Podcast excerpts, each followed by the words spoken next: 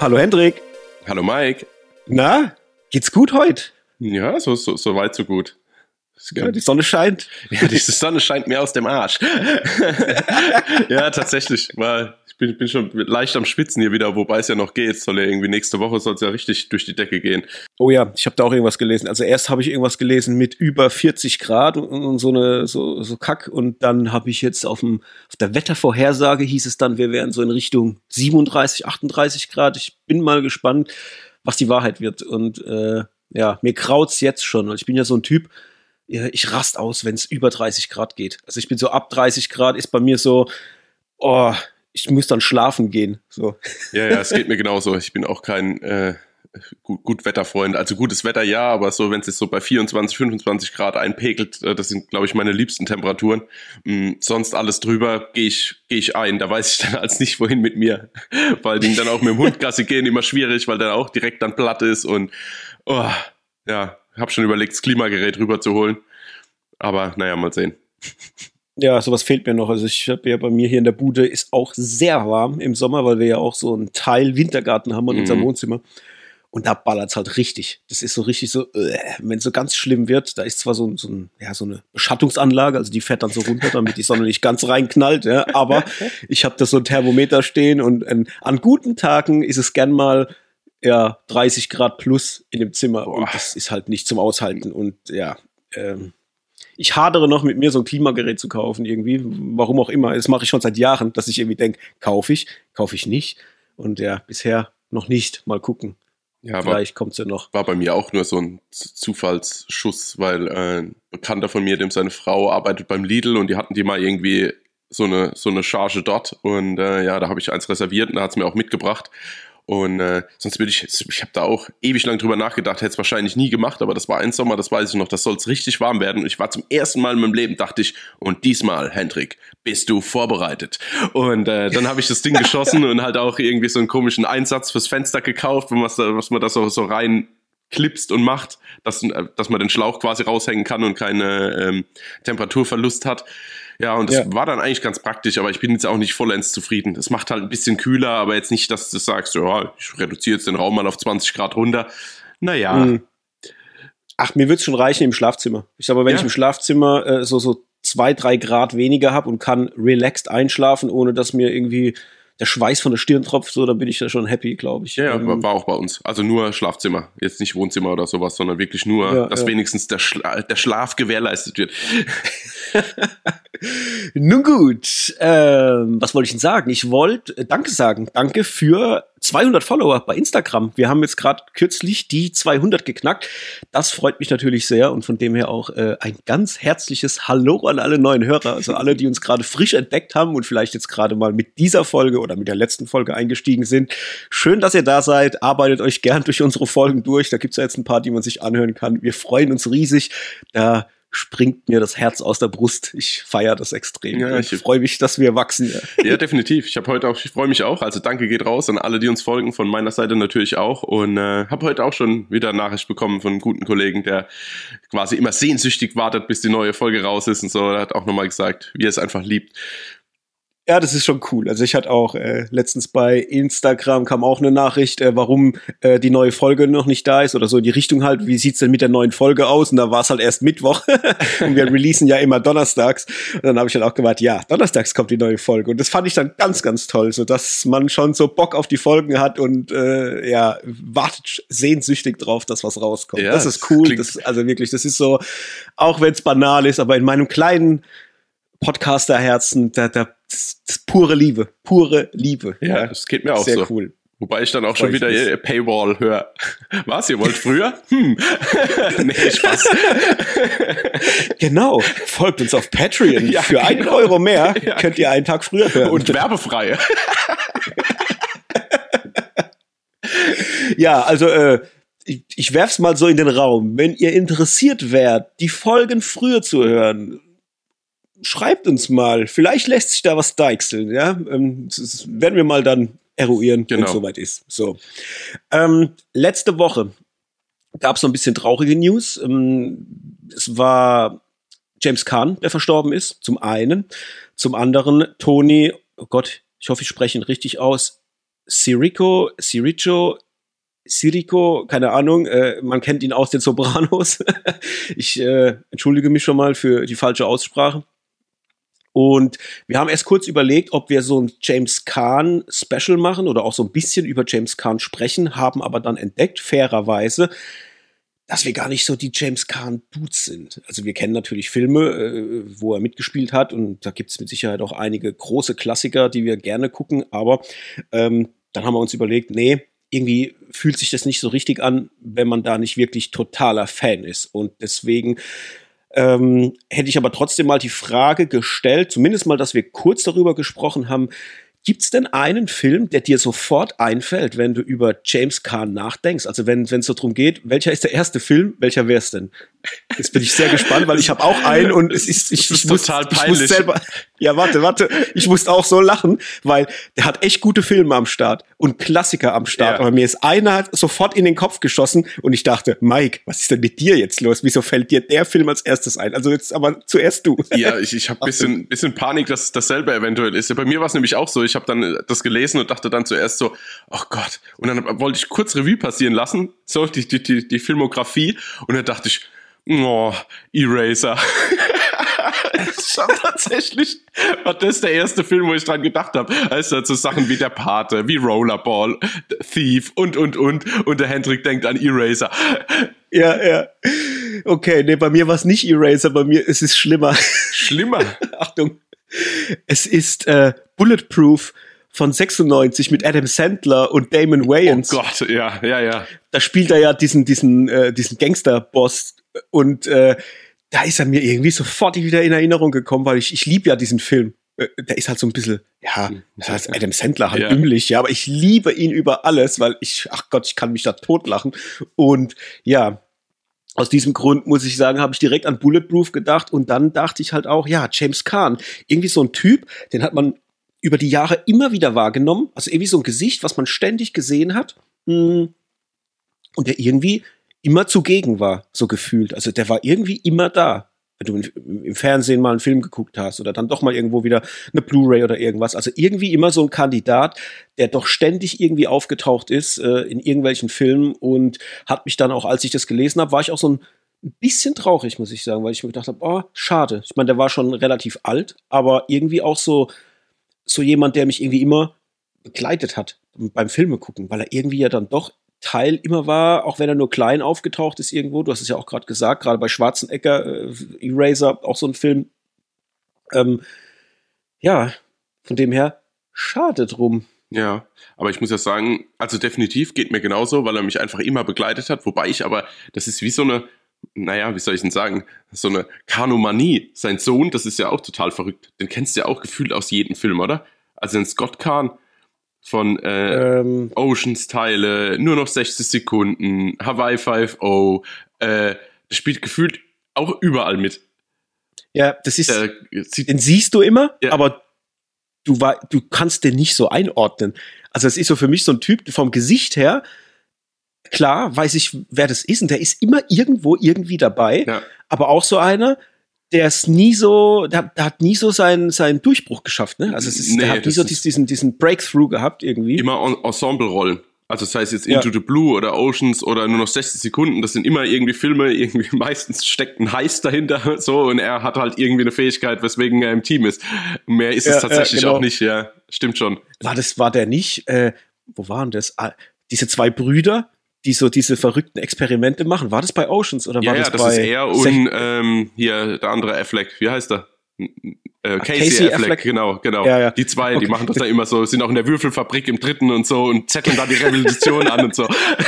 Ja, ja, genau, stimmt, ja, stimmt. Wie das, wo die da alle an dem Zaun abhängen ja, und genau. so. Ja, super. Ach, das habe ich geliebt. Das ist, also, da muss ich sagen, das war, das war eine geile Kombination. Also, das ist auch wirklich, äh, diese Oceans-Filme, die haben es mir ja angetan. Ja, mir wir hatten es ja, äh, ich weiß gar nicht, letztens, irgendwo haben wir ja auch drüber gesprochen, wegen, ähm, Steven Soderbergh, was, ach, das war genau im letzten Podcast, ja. als ich hier No Sudden Move geguckt habe. Und ja, also Oceans ist halt schon mega gut. Es ist halt auch mein Humor. Also ich muss sagen, der Humor, der da drin steckt, das ist ja, das schlägt ja genau in meine Kerbe. Es wäre eigentlich mal geil, so, so, eine, so einen Oceans-Podcast zu machen, wo man mal diese ganzen Teile mal durchkaut. Ja, würde ich tatsächlich gern machen, weil ich sehe die auch furchtbar gern. Und da gibt es so eine Situation, die ist, die hat sich so bei mir eingebrannt, weil einfach dieses Schauspiel zwischen Brad Pitt und George Clooney ist in dem Moment so geil.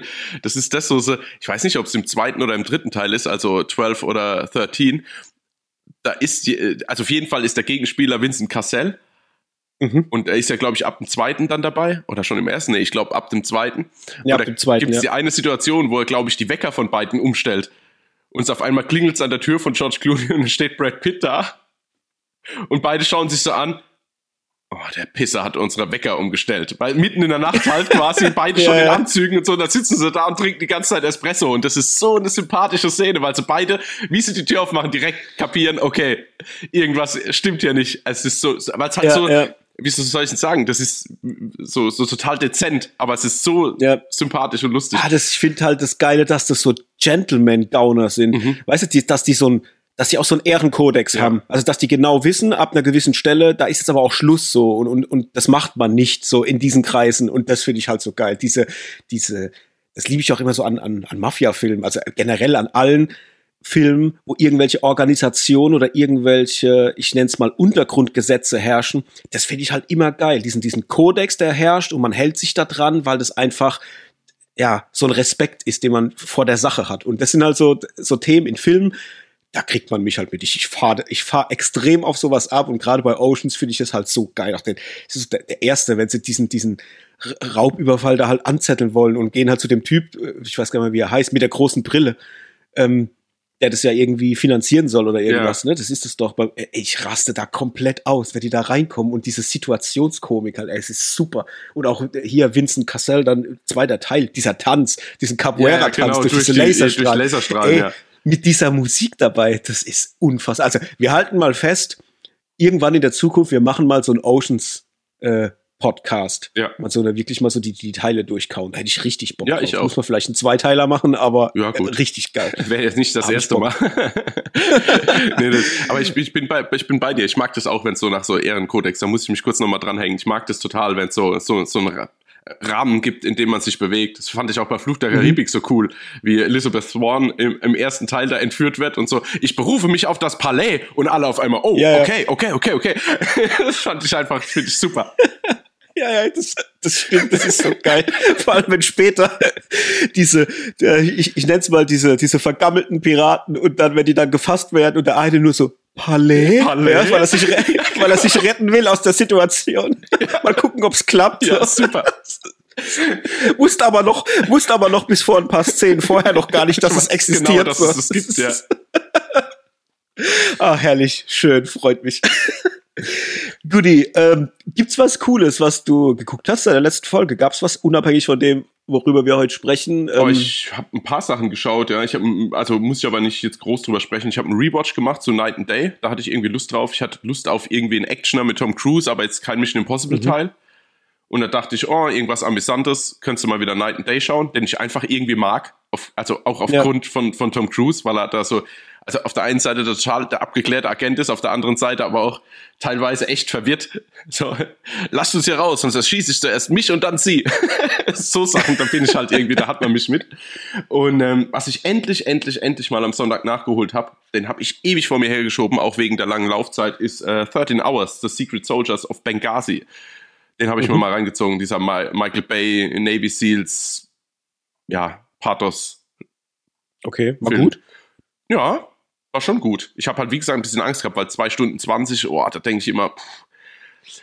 aber war doch sehr, sehr gut und auch weniger tragisch, als ich eigentlich dachte. Ich bin da ja so ein bisschen so ein Pinzer, wenn ich da so eine Einheit sehe und denke, oh, die sind ja aber alle sympathisch und die gehen dann alle drauf, dann habe ich ein bisschen Probleme, immer die Filme dann positiv zu bewerten, wenn ich ja, da so ja. negativ rausgehe. Ähm, von daher war es echt okay. Und äh, John Krasinski und ähm, hier James Batch Dale von der Hauptdarsteller von Empty Man, Mhm. Den sehe ich ja auch eigentlich ganz gern. Und auch hier Pablo Schreiber. Der hat eine coole Rolle gehabt, ehrlich. Den fand ich ja, ah, sau okay. lustig und irgendwie echt stark gespielt auch. Und das ist schon spannend. Also, das ist richtig gut gemacht. So eine Mischung zwischen, keine Ahnung, Black Hawk Down und Argo und so ein bisschen, der war schon okay. Ich muss tatsächlich sagen, was mich ein bisschen gestört hat, war, dass die Action nicht so geil inszeniert war. Also es soll ja jetzt nicht komplett überbordend mit Zeitlupe und sowas, das meine ich gar nicht, sondern einfach das war alles relativ hektisch und verschnitten. Mhm, okay. Das fand ich ein bisschen schade, weil ich gedacht hatte, Michael Bay zelebriert das dann ein bisschen mehr, gerade wenn er Navy Seals quasi, oder sich ein ganzer Film nur um Navy Seals dreht, und er ist ja eh so ein Militärboy, und da dachte ich, oh, jetzt wird mal richtig krass inszeniert, und das hat mir ein bisschen, also es hat mir nicht so gut gefallen, sagen wir es mal so. Ja, ja. Besser gegangen. Ja, das heißt, unruhig dann. Ja, ja, ja. Also ich meine, manchmal ist es gut, weil am Anfang ist wirklich eine Situation, wo jeder quasi die Übersicht verliert, wer ist Freund, wer ist Feind, wo ist quasi der, die, der zu schützende Botschafter. Also du, du kriegst quasi mit der Kamera nochmal unterstrichen, wie hektisch und unübersichtlich alles ist. Ah, ja, ich hätte es auch so verstanden. Sagen wir mal so. Hm, okay. Ja. Ja, das ist bei mir auch immer, wenn es zu hektisch wird und zu wackelig oder halt einfach auch zu, ja, genau, zu unruhig einfach, also so Unruhe in, mhm. in, in, der Inszenierung, das, da tue ich mir auch immer schwer mit. Das ist so für mo gewisse Momente cool, wenn man das halt, ja, eben einfach nur unterstreichen soll, letztendlich, wenn das gerade irgendwie was krasses los ist, aber wenn es dann so ein Dauerfeuer ist, dann bin ich da auch meistens raus. Das tut mir dann auch so beim Gucken nicht gut. Also ich merke dann richtig, dass meine Augen da irgendwie überanstrengt sind und dass ich das ganz, ja, ganz komisch nur weggucken lässt. Hatte ich früher nicht, komischerweise. Mhm. So in jüngeren Jahren. Ja. Das ist irgendwie erst so seit ein paar Jahren, dass mich das irgendwie extrem anstrengt, wenn irgendwas zu sehr zerschnitten ist oder irgendwas in die Richtung. Ja. Naja. Ähm, aber du willst eine Empfehlung aussprechen. Ja, wer auf so Art von Filmen steht, auf jeden Fall. Also es ist jetzt nicht so, oh, mit Militär und äh, sowas habe ich gar nicht am Hut, lass den doch mal schauen. Das vielleicht eher nicht, aber äh, jeder, sagen wir mal, wer auf Black Hawk Down steht oder so Geschichten, der kommt auf jeden Fall auf seine Kosten. Aber kommt natürlich nicht ja, ganz ja. ran. Okay. Ja, bei mir gab es nicht so viel. Ich habe geguckt, äh, Kadaver. Das ist so ein Horrorfilm oder ja, Horror-Thriller vielleicht auf Netflix von 2020. War jetzt aber nicht so doll. Da geht es irgendwie um ja, so ein Endzeit-Szenario oder so ein dystopisches Szenario, wo die Menschen halt irgendwie in so ja, in einem kaputten Umfeld wohnen. Also ich weiß nicht, ob da Krieg war oder irgendwas, kann ich mich gar nicht mehr erinnern. Auf jeden Fall war alles irgendwie kaputt, Lebensmittelknappheit und so weiter. Und die leben halt alle sehr ähm, ärmlich, wie halt in einem Nachkriegsgebiet sozusagen. Und dann ist halt so ein Dude, der macht so eine Art Theateraufführung und lädt halt quasi die, ähm, ich nenne es mal, Obdachlosen, beziehungsweise die Leute, die halt in diesen Slums noch leben, halt ein, damit sie einmal halt nochmal so, dass sie halt so ein gutes Essen kriegen und einen schönen Abend haben und, und hier so Aussicht auf, äh, ja, ein Happening im Endeffekt. Und dann kommen die da halt dahin und dann ist das, was da passiert, halt wie so eine Art Real-Life-Theater. Das heißt, da ist eine Bühne und dann kriegen die alle Masken, also die Gäste, und der sagt denen, ihr zieht jetzt eine Maske auf, damit man die Gäste von den Schauspielern unterscheiden kann. Und dann geht quasi, während die da hocken und essen, mh, hm, kriegen halt dann schön so ein Festmahl aufgetischt und so weiter, geht dieses Theater los, dass halt zwei Leute miteinander sich anschreien und als wäre es halt jetzt gerade wirklich im echten Leben. Und dann merken aber auch die Gäste, ah, okay, sie sind gerade wie in so einer Art äh, ja, Real-Life-Theater oder ich nenne es mal so vierte Wand. Ne? Also dass quasi die, dass die, die Bühne quasi die vierte Wand durchbricht und ähm, bezieht halt dann das ganze Umfeld mit ein. Und dann sollen halt quasi die Gäste den Schauspielern einfach folgen, die sie am interessantesten finden. Und dann geht's halt einfach darum, dass ja, die halt da zugucken, dann schreien da halt welche rum, die Frau lässt irgendwelche Parolen los und rennt halt aus dem Raum heraus und der Mann bleibt noch so zurück und läuft dann auch weg. Und du als Gast, du hast halt eine Maske auf, kannst dich entscheiden, welchem Gast du nachgehen willst und kannst in diesem ganzen Haus mit rumlaufen und suchst halt diese Leute und guckst, was sie machen. Du läufst ihnen quasi einfach wie so ein stiller Gast hinterher wenn die in den Raum reingehen und da mit jemand anderen reden und bist halt quasi immer noch in dieser Inszenierung sozusagen drin. Jo, so viel erstmal vorneweg. War von der Grundidee mega cool. Auch wenn ich mir schon dachte, okay, der Name Kadaver vom Film und dann sind die zu einem Essen eingeladen, wo wird's drauf hinauslaufen? Mhm. Ja, so war's halt auch. Äh, es ging halt einfach ja, darum, irgendwo muss das Essen ja herkommen, was die da essen. ich wollte gerade sagen, hat man Sebastian Stan als Lieferant gesehen? Genauso im Hintergrund. Ja. Genau, ich habe da eine Lieferung. Und ja, dann ist das halt, das macht ein paar Dinge auf, die sind sehr, sehr cool. Wie gesagt, die Grundprämisse ist cool, verliert sich dann aber in so arzi, fazi Gedöns und aber nicht, weil es, also es ist nicht cool. Du merkst einfach, man hat versucht, da irgendwie noch einen künstlerischen Anspruch mit reinzupacken, schafft das aber halt nicht. Der versagt halt an, an allen Ecken und Kanten. Von dem her war das jetzt nicht wirklich gut. Ich habe den auch nicht so gut bewertet. Das war halt, wie gesagt, Grundprämisse cool, Idee eigentlich saugut, aber da wird halt gleich alles offengelegt, um was es geht. Du kannst es dir alles denken. Es ist mega vorhersehbar und dann wird halt auch der ganze Restverlauf vom Film halt nicht mehr so cool. Das Einzige, was cool war, dass er nicht so lang ging. Der hat nur 86 Minuten gehabt. Das war dann okay, ja. Aber ja, das war jetzt nichts. Also da würde ich sagen, nee, braucht man nicht gucken. Ähm, war jetzt nicht so doll und ansonsten, unabhängig von dem von heute, wo wir noch quatschen, Scream habe ich noch geguckt, fünf, mhm. äh, den hatte ich jetzt die Möglichkeit da reinzugucken, fand ich leider auch nicht ganz so, das war unterhaltsam, also es, im Grunde hat er mir gefallen, muss ich sagen, das war halt genau der alte Scheiß, so, den ich eigentlich mag, ähm, ja, aber viele Sachen waren mir dann halt irgendwie zu unrund, wo ich gesagt habe, na nee, da hat er mich jetzt zum Schluss dann doch nicht gekriegt, wenn auch ich die Jungdarsteller sehr gemocht habe, muss ich sagen. Ja. Also so, da würde ich gern mehr sehen. Habe ich ja gesagt. Vor allen Dingen äh, also, hier die, äh, was ist das? Die Cousine von dem ursprünglichen äh, Film Dude, wie hieß er? Also die, die quasi die ganze Zeit das alles zusammengeführt hat, die fand ich ja super. Ja, ja, ich weiß gerade auch nicht, wie sie heißt, aber ich weiß, was du meinst. Ja. Also vom, vom, vom Skeet Ulrich, ne? Die Nee, nee, nee, nee. Meinst, nee. Äh, nee, nee, ich meine vom, vom, ach Gott, wie heißt der denn der andere? Oh, jetzt habe ich natürlich was jetzt losgetreten und habe selbst keine Ahnung. Äh, warte. Ja, Hendrik, was ist los mit dir? Ja, es tut, Meinst du die Zwillinge? Die Zwillinge, die ja, da reden? Ja, die eine von den Zwillingen, genau. Die, äh, richtig. Die, die, die, die, die, ich hab's gleich. Oh, es wird die da jetzt nicht direkt aufgeführt, ich raste völlig aus. Jasmine Savoy Brown, die Mindy Meeks. Genau, und die ist ja quasi die, äh, die Cousine von dem Jamie Kennedy quasi. Also von dem. Ja, ja. Genau. So, jetzt haben wir's. Und die fand ich richtig stark. ja, da war ich halt. Ha, es, es ist so schwer, den Film zu bewerten. Also es ist mir so schwer gefallen. Ich habe den drei Tage lang liegen lassen, bis, bis ich angefangen habe, ihn zu bewerten, weil ich nicht wusste, wie ich da vorgehen soll. Auf der einen Seite habe ich das gemocht, aufgrund des alten Films und was die da halt so machen, weil es halt alles so ich, ich mag ja Scream, ja. Aber auf der anderen Seite habe ich mir gedacht, ah, es gefällt mir so überhaupt nicht, dass die jetzt alle Horrorfans sind. Und sie macht genau die Scheiße wie der, wie der im ersten Teil. Und es ist alles das Gleiche. Und dann denke ich mir, ja, ihr macht jetzt eine Meta-Ebene auf und, und ähm, geht aber schon hin und ähm, benennt diese, diese Thematiken, die halt in Horrorfilmen scheiße laufen und was jetzt halt auch im, mit Bezug aufs Real Life, ne, dass das alle so Meta-Dinger machen und das ist blöd und das wird in Horrorfilmen blöd gemacht, macht aber genau das Gleiche im Grunde.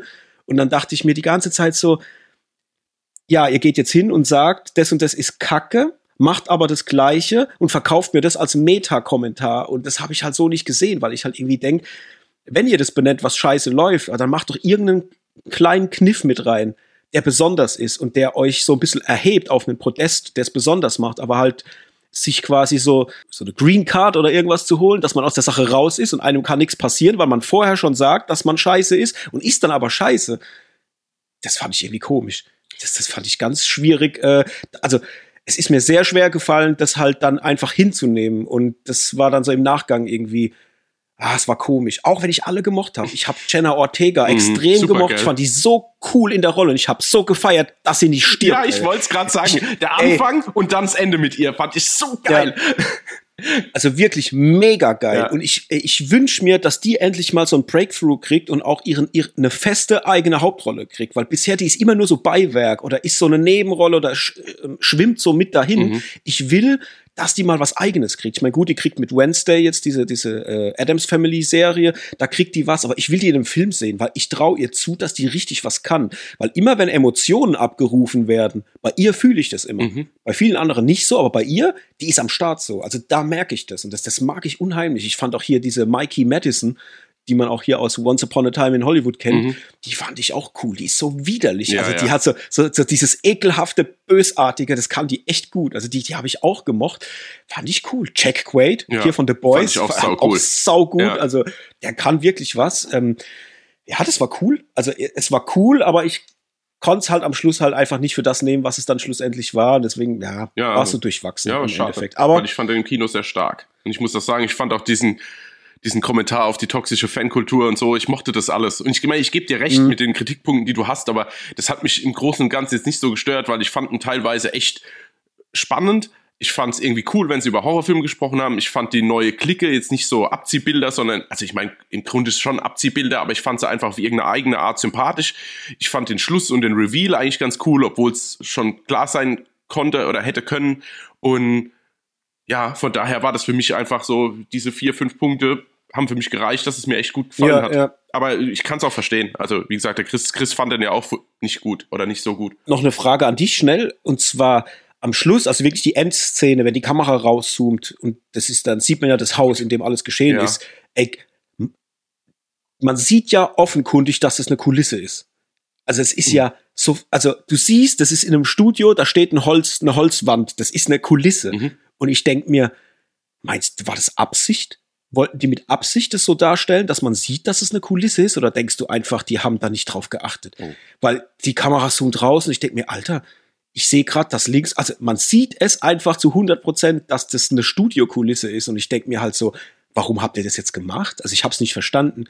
War das jetzt Witz oder war das einfach ernst, aber man hat irgendwie das übersehen oder, oder nicht wahrgenommen? Mhm. Also ich habe keine Ahnung. Das ist äh, eine gute Frage. Ich habe das gar nicht mehr so auf dem Schirm, weil ich habe den ja damals wirklich im Kino gesehen und das war wann? Im Ende Mhm. Januar oder Anfang Februar? Ich weiß gar nicht mehr, wann der im Kino lief. Also es ist schon ein bisschen Ja. her und 82.000 Filme später sitze ich jetzt hier.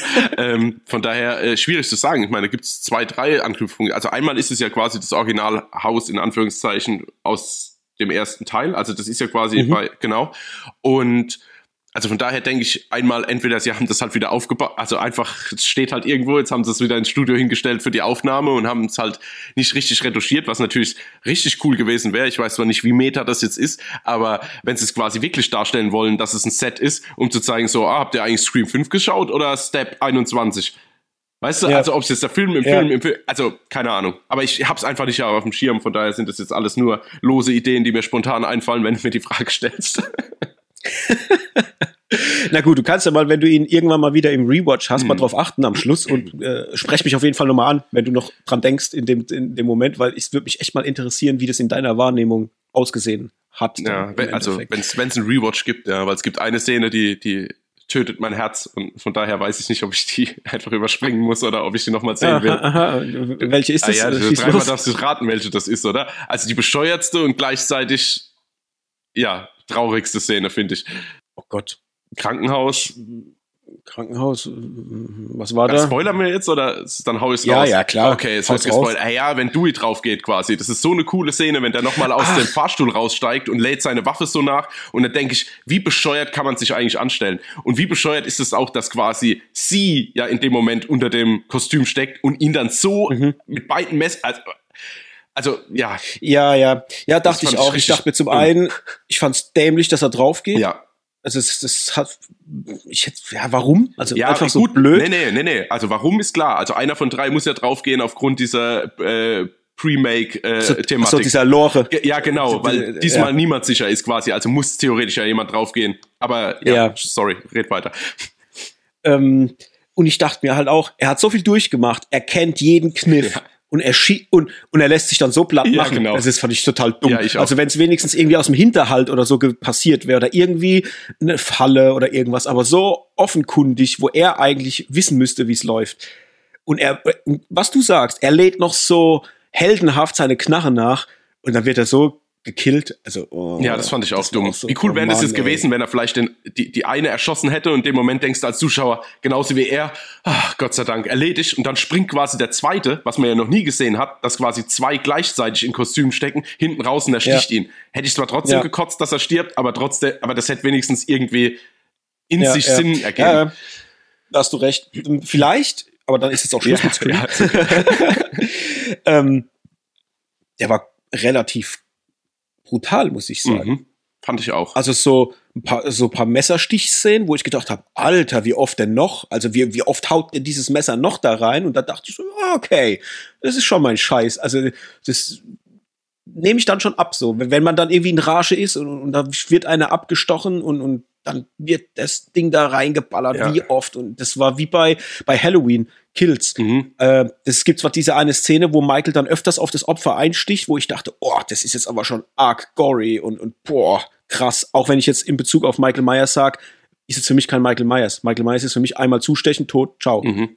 Ich- Weil ich- bei ihm habe ich nicht so dieses Töten des Genusses wegen, sondern so ist halt ein Psycho, er killt jetzt was, dann ist es tot, dann ist auch gut. Aber halt öfters reinstechen, weil er, das habe ich irgendwie nicht so abgekauft. Aber egal, ich will jetzt keinen Exkurs aufmachen. Äh, Wie Äh, auf Messerstiche Fall- sind nötig? ja. Genau. Das fand ich krass. da muss ich sagen, mhm. uh, da haben sie mich schon, also. Ja, ich fand, fand auch zwei, drei Szenen, klar, das ist jetzt wirklich dann auch das Letzte, weil ich muss jetzt kurz anknüpfen, wenn du die Brutalität nochmal äh, raushebst. Also ich fand es auf der einen Seite krass, wie dieser, äh, oh, jetzt fehlt mir wieder der Name, der da so blondiert ist jetzt in dem Teil. Der normal Ach, der Dylan Minette. Ja, genau. Wie der. Das habe ich gehasst, dass der da mitspielt. Ja, ich finde den halt so ein so eine Null. Ja, aber egal. Mein, sorry. Da hat sich ja dann auch erledigt, also mit ihm. Aber ich fand es dann halt krass einmal diese ganze, diese aufgezogene äh, Szenerie, wenn er immer Sachen zuklappt und es wieder nichts hinten dran steht und wieder nichts und oh, wieder. Ja. Und ich dachte ja. echt so, uh, uh, uh. also jetzt nicht, dass ich unbedingt mit ihm mitgefiebert habe, aber ich dachte so als Zuschauer, das war schon krass. Und dann quasi, dass er noch lebt und seine Mutter anruft und sie Polizistin fährt irgendwie zurück und rennt aufs Haus zu. Ey, und dann kommt er einfach aus dem Busch und sticht sie zuerst ab. Und ich dachte, what? Ja, habe ich auch nicht mitgerechnet. Also das war, war coole Kniffs einfach. Aber wie gesagt, jetzt egal. Aber brutal war er auch, ja. so, jetzt aber, jetzt aber weg von Scream. So, worüber sprechen wir heute? Wir wollen heute sprechen über Sonic the Hedgehog Teil 2, wir wollen sprechen über Morbius und wir wollen sprechen über Cha-Cha Real Smooth. So, jetzt müssen wir nur überlegen, mit was wir anfangen. Ich würde mal Morbius in den Raum werfen. Wie sieht's aus, Hendrik? Ja, du. Mir, wollen wir? Ja, also ich würde mir gerne Cha-Cha okay. Real Smooth für den Schluss aufheben. Oh ja, dann machen wir das doch ja. so. Morbius, dann kommt Sonic und dann kommt Cha-Cha Real Smooth zum Ende. Ja. Gut. Ähm, ja, wie fangen wir an? Morbius, der war das, ist es der letzte mhm. Sony-Film gewesen, glaube ich ja. jetzt, ne? Der ist doch jetzt ganz frisch ähm, mit Jared Leto in der Hauptrolle als Dr. Michael Morbius. Ist jetzt, äh, ich weiß gar nicht, wann ist denn der in die Kinos gekommen? Weißt du das noch? Das war März, glaube ich, ne? Kann das sein? Äh, ich meine, der war im März ja, zu, jetzt diesen Jahres Woche in den Kinos. Kann gut sein, ey. Das ist so völlig an mir vorbei. Also, das hat mich so völlig gar nicht interessiert. ist tatsächlich bei mir auch irgendwie durchgeflutscht und ja, jetzt haben wir uns das gute Stück angeguckt und oh, das war halt echt so, ich weiß es nicht, irgendwie schwierig. Mhm. Auf der einen Seite muss ich sagen, der Film war zu Ende und er hat mich jetzt nicht abgefuckt. Also ich war jetzt weniger abgefuckt wie bei Venom 2, muss ich sagen, mhm. weswegen ich ihn auch ein bisschen besser bewertet habe als Venom 2. Also ich kann es direkt schon mal so äh, spoilern. Ich habe Venom 2 habe ich zwei Sterne gegeben, weil er halt einfach einen riesen Dreck darstellt in meiner Welt. Und Morbius hat mir halt besser gefallen als Venom. Deswegen musste ich ihm zweieinhalb geben, weil er halt diesen halben halt einfach noch verdient hat, weil er für mich besser war wie Venom. Was aber überhaupt nicht heißt, dass es ein guter Film ist. Also ich fand ihn, weiß Gott, nicht gut. Ähm, oh, ich weiß gar nicht, wie ich anfangen soll. Also irgendwie, ich fand den Anfang schon ziemlich strange mit diesem Helikopter, der da auf, auf dieser Anhöhe da vor diesen Fledermäusen und ich, ich dachte, ey, was ist denn das jetzt schon wieder? Wie sieht es vor allem auch schon wieder aus? Also so CGI-mäßig, ja. So, oh, ihr habt doch so viel Geld. Könnt ihr nicht irgendwo an, an irgendeinen Fleck gehen, wo, wo, wo, echte Pflanzen runterhängen oder irgendwie sowas? Also das ist auch so, ah. aber gut, da muss man jetzt mit leben. Deswegen ähm, hängen wir uns da jetzt nicht so stark dran auf, aber da ging es halt schon los und dann wusste ich auch schon, wo es hingeht. Und ich fand auch ihn so befremdlich in dieser Rolle. Also der ging überhaupt nicht an mich ran. Ich habe ja eh so mein, mein Thema Jared Leto oder Lito, wie er sich schimpft, äh, wie auch immer. Äh, ich komme ja mit dem nicht so gut klar. Ich weiß nicht warum. Also ich finde nicht, dass das ein krasser Schauspieler ist. Ähm, gut, ich habe jetzt hier den Dallas Buyers Club habe ich nicht gesehen. Da hat er ja anscheinend richtig geglänzt neben Matthew McConaughey. Da kann ich nichts dazu sagen.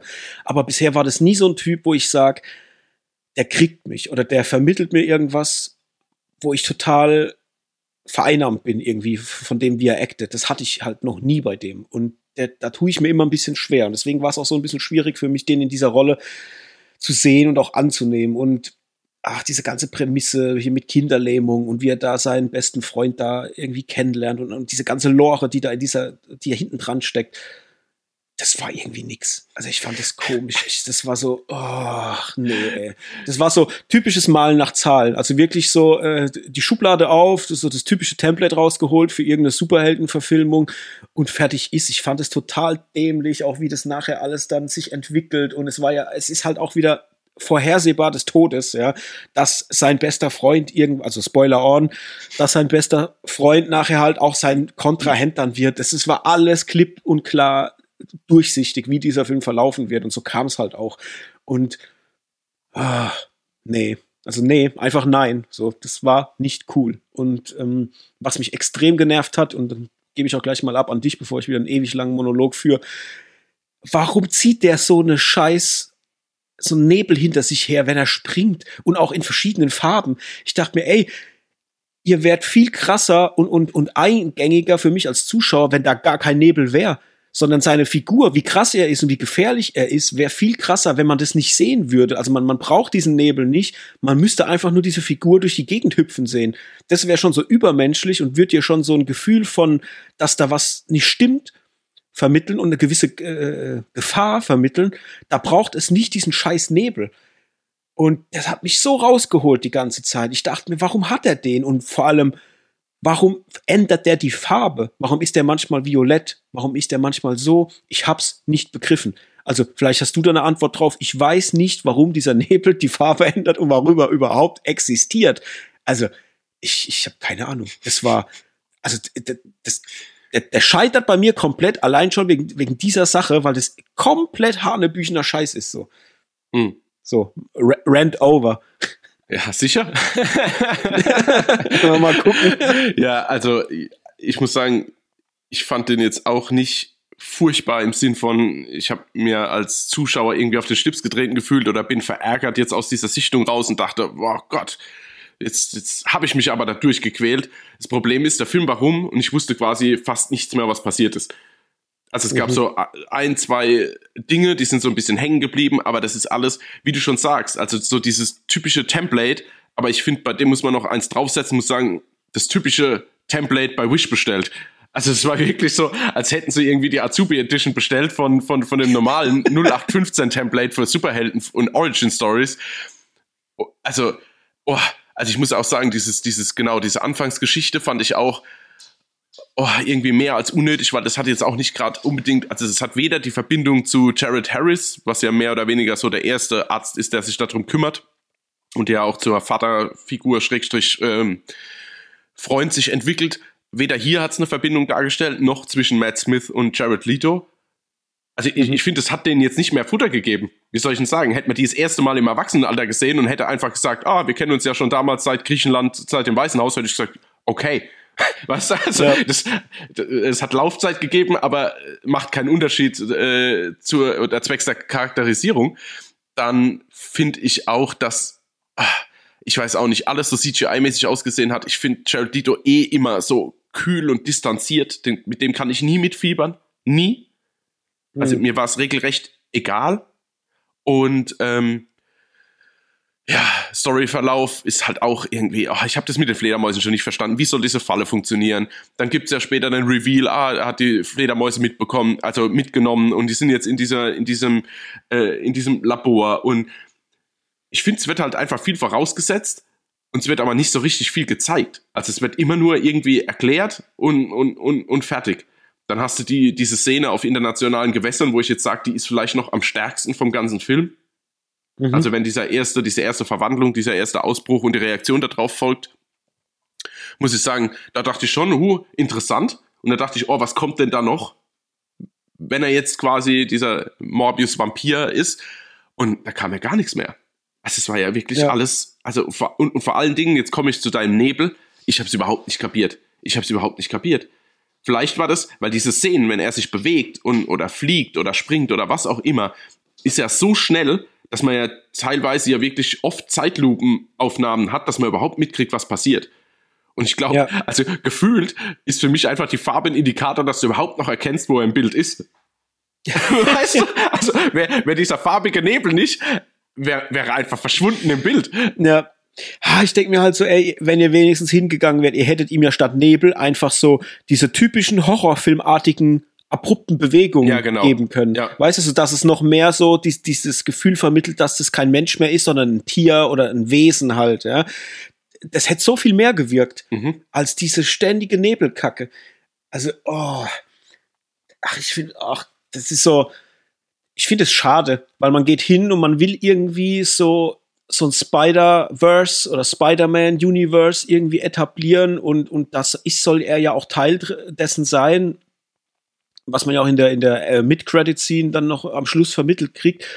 Aber das, was die da aufmachen, ist halt einfach Grütze. Und ich bin, ich bin ein bisschen, ich bin verängstigt, wenn ich drüber nachdenke, wie nachher Venom, äh, Morbius und Spider-Man, also ich, hier der Tom Holland Spider-Man, wie das irgendwann mal zusammenkommen soll. Weil Tom Holland innerhalb seiner Filme und innerhalb der, des MCU, ähm, Marvel MCU, äh, ist gut.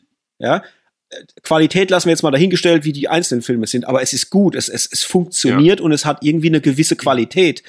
Aber wenn ich mir jetzt diese zwei Filme angucke, Venom, Morbius, und denke mich da rein, wie die nachher das zusammenbringen wollen.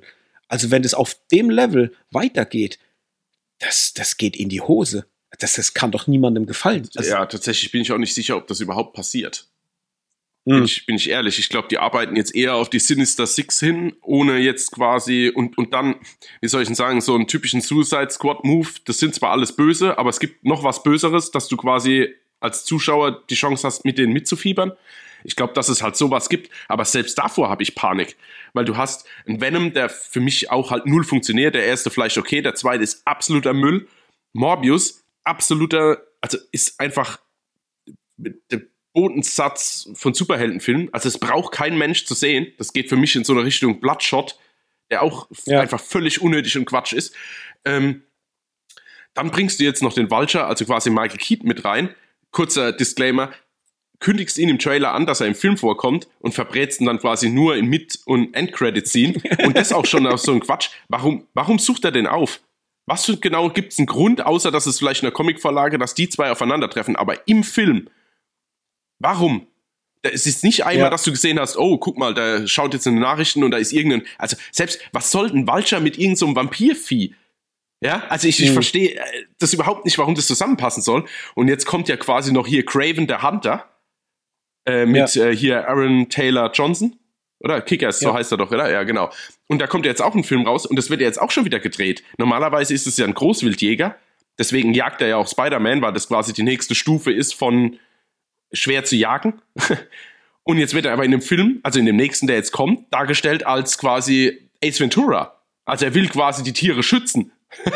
und und äh, weißt du, also jeder wird so ein bisschen gedreht, dass er, also ich meine, Morbius hat in den, in den Spider-Man-Comics und auch in, die, in der, in der Comic-Verfilmung quasi in der Serie, war das schon ein gruseliger Charakter, der jetzt aber auch wirklich nichts Gutes im Sinn gehabt hat. Und hier ist es ja schon wieder so eine weichgespülte Scheiße wie bei Venom. Mhm. Also ich finde es halt an sich auch ein bisschen Verrat an den Comics. Auch wenn ich zum Beispiel in Erinnerung habe, dass Morbius, glaube ich, gar nicht mit den Zähnen saugt, sondern, glaube ich, das eigentlich in den Händen hat, oder? Wenn ich mich da richtig ich meine, ja, ja. Ich meine mich auch zu erinnern, dass der das irgendwie über die Hände äh, gemacht genau. hat. Genau. Ja. Wie, wie, wie arg kannst du denn jetzt eigentlich einen Comic-Fan noch in die Fresse treten? Das bin ich mal ehrlich. Also, scheiß Film, Figur komplett geändert, wie auch bei den nächsten kommenden Filmen. Also, ich frage mich irgendwann, was noch die Zielgruppe sein soll. Kein Wunder, dass der nichts ja. eingespielt hat. Ich habe gelesen, glaube ich, 400.000 Menschen in Deutschland haben den gesehen im Kino. Ja, ja, genau. Ja, ich habe auch gerade geguckt, dass der, äh, der hat irgendwie knapp 80 Millionen ähm, Budget gehabt und hat aber nur 163 so, ja. Ja. Äh, eingespielt weltweit. Also 163 Millionen. Mhm. Und das ist ja, das ist ja ein Flop. Also der, der, der, hat ja noch nicht mal das Marketing wieder rein. Ne, also nee, ist, null. Äh, und da denke ich halt wieder, oh, Sony, Sony, Sony, was macht ihr denn da? Vor allen Dingen, die haben ja eh kein Glück im Moment. Ich meine, der Uncharted-Film ist ja genauso 0815 Müll. Und ich liebe Uncharted, ich liebe Tom Holland, ich liebe Mark Wahlberg. Und es ist der allergrößte Schund. Mhm. Also es ist halt wirklich, es ist bitter. Ich bin jetzt nicht verärgert, weil ich denke, oh, das war jetzt Zeit meines Lebens. Aber ich muss sagen, der war schon ganz schön scheiße. In allem, was er ja, macht. Vor allem, was auch was, was ich ganz komisch fand, ich meine, die haben ja im Trailer die Szene schon verbraten. Ne? Er hat ja einmal, wo er so, so Typen da äh, ähm, mhm. umhaut und dann sagt er doch zu diesem einen Typ, ich bin Venom. Und dann sagt er doch im nächsten Mal, nein, Spaß, mein Name ist äh, Michael Morbius, bla bla bla. Ja. Und so kam das ja im Film aber nicht mehr vor. Das war quasi für den Trailer. Genau. Aber was vorkommt, ist, dass es diese Szene trotzdem gibt. Er diesen Typ umhaut und dann zu ihm sagt, ich bin Venom.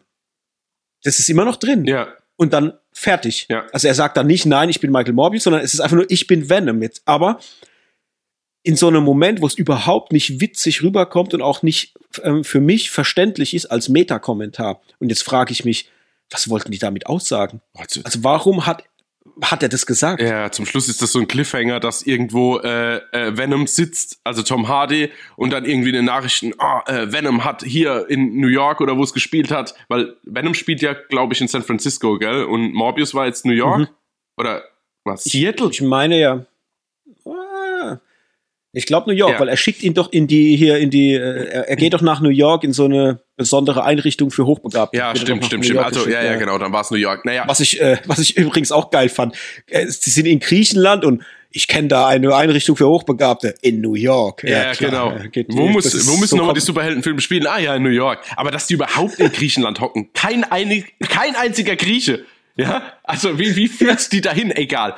Naja, auf jeden Fall denke ich, dass dann irgendwann Venom, also Tom Hardy, da sitzt und hört dann in den Nachrichten, ah, Venom hat einen äh, Überfall in New York äh, vereitelt und dann, was, wer gibt sich denn hier als Venom aus? Und pup, Morbius und Venom connected. Also das wäre ja richtig bitter, weißt du, wenn das so ja. eine, aber äh, du, ich, am Ende kommt so. Ihr habt's hier, äh, ihr habt's hier als erstes ja. gehört, wenn es so eintrifft. Ja? Also das fand ich halt hart dumm.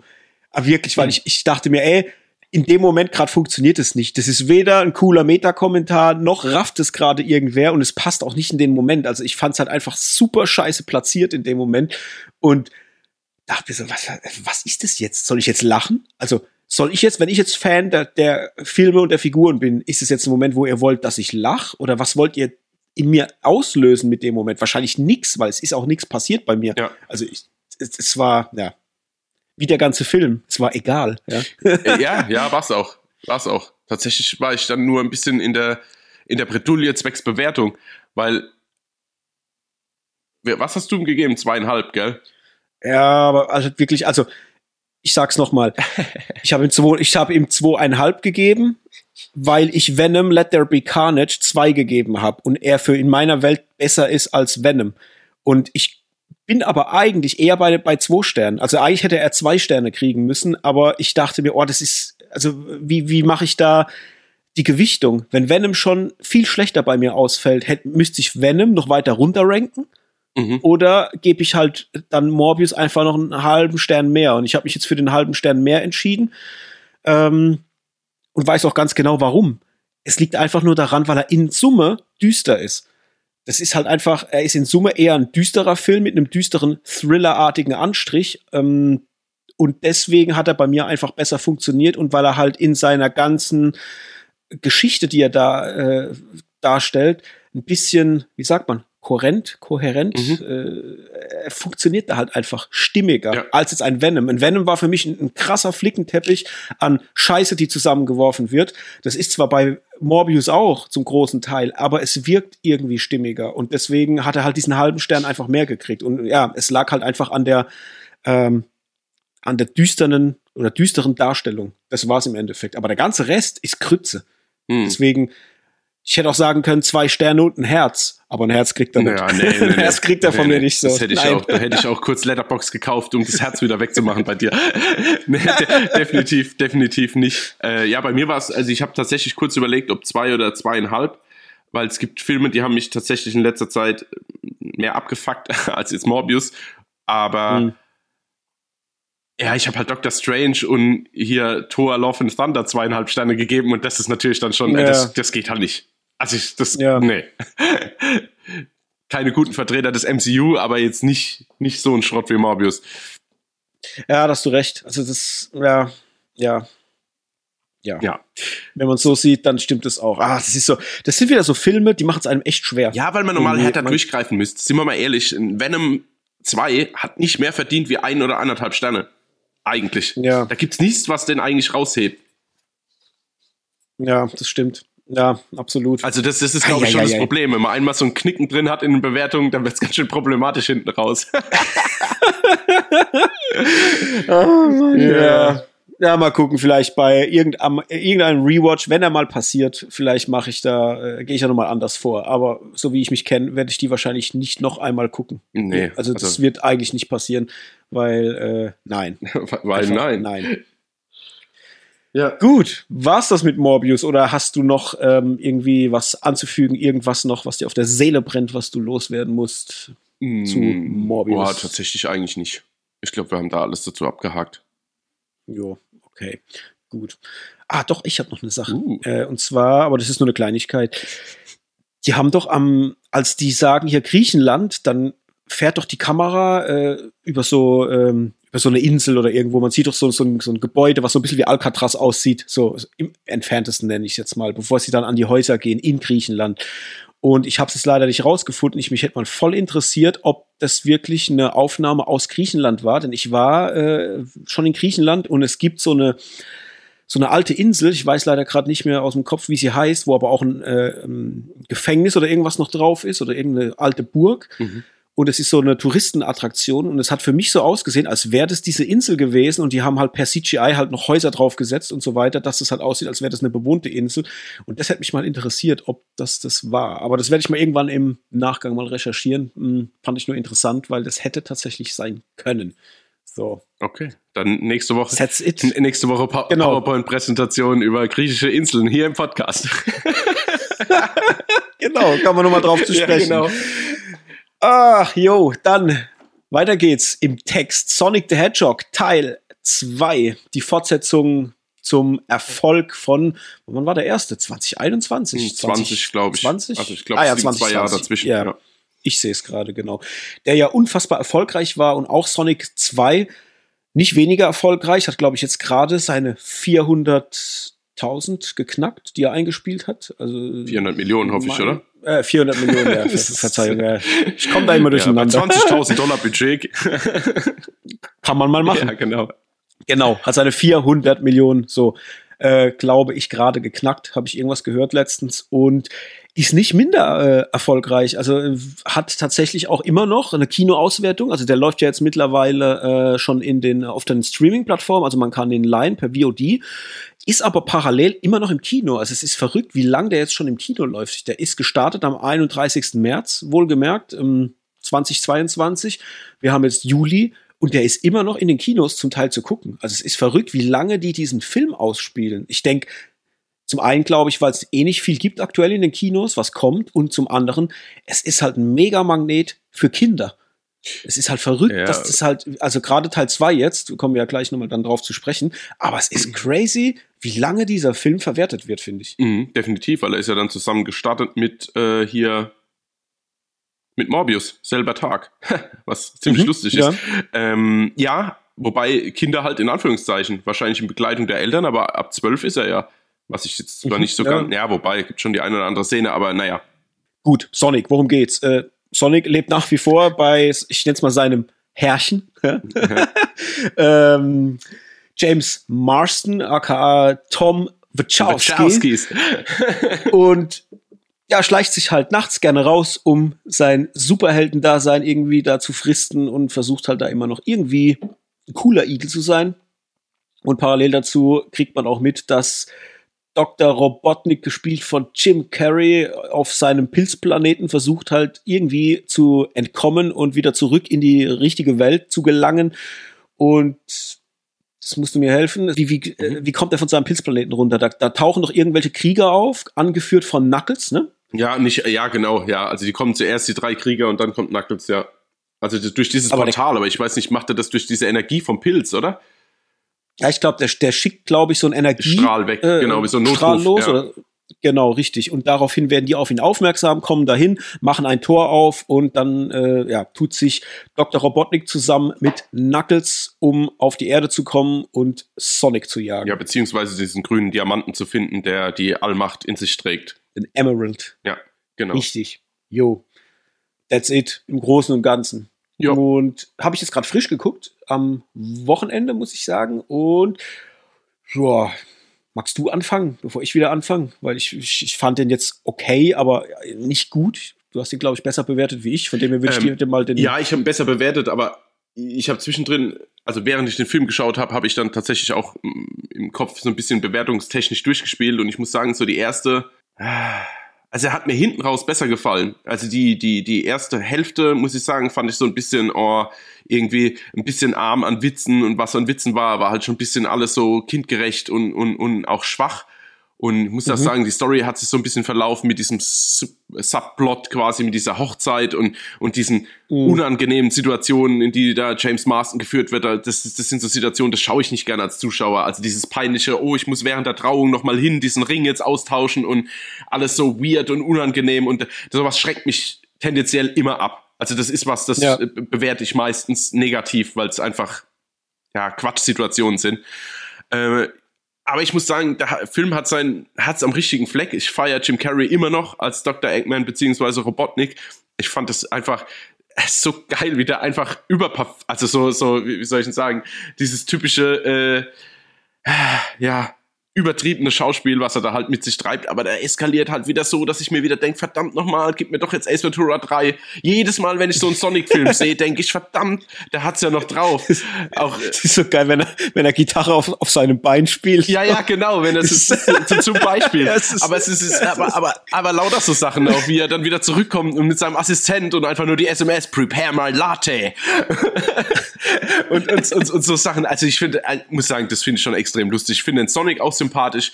Auch ähm, wie Knuckles dargestellt wird, beziehungsweise Tails, ähm, fand ich einfach irgendwie sympathisch und okay. Und ich glaube, für alle Fans der, der Videospielreihe äh, die haben sich da auch gefreut und sind, glaube ich, zufriedengestellt, anders wie jetzt vielleicht Anhänger von Morbius, wenn wir jetzt gerade im direkten Vergleich sind. Von daher, wie gesagt, am Anfang dachte ich auch, oh, das wird ein zweieinhalb Sterne Film weil der holt mich nicht mehr so mhm. ab. Die Liebe fehlt mir ein bisschen wie im ersten Teil. Aber der kommt dann irgendwie, gefühlt kommt da hinten raus. Auch diese Hochzeit, ich habe mich unscheißen, das ist jetzt wieder so eine Szene, da schäme ich mich fast ein bisschen dafür. Aber das ist vielleicht wie mit dir und den Ziegen von Thor. Ich habe ich habe mich halt beömmelt, wie diese Braut mit diesem Golfcaddy angerauscht kommt und zieht so die Handbremse und steigt so in Zeitlupe aus, während das Ding hinten einschlägt und alles explodiert. Ey, ich war fast am Boden gelegen, gell? Ich war allein zu Hause, ich habe so lachen müssen. Äh, und ab dann irgendwie, keine Ahnung, hatten sie mich wieder. Ja, ja.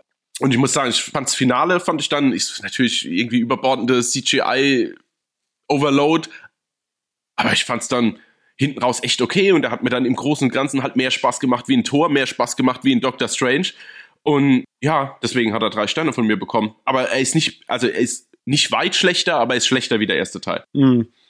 Ja, ich sehe das ähnlich, also beziehungsweise mit dem Thema schlechter wie der erste. Ich fand den ersten fantastisch, der hat mir richtig gut gefallen, äh, fand ich ganz, ganz großartig.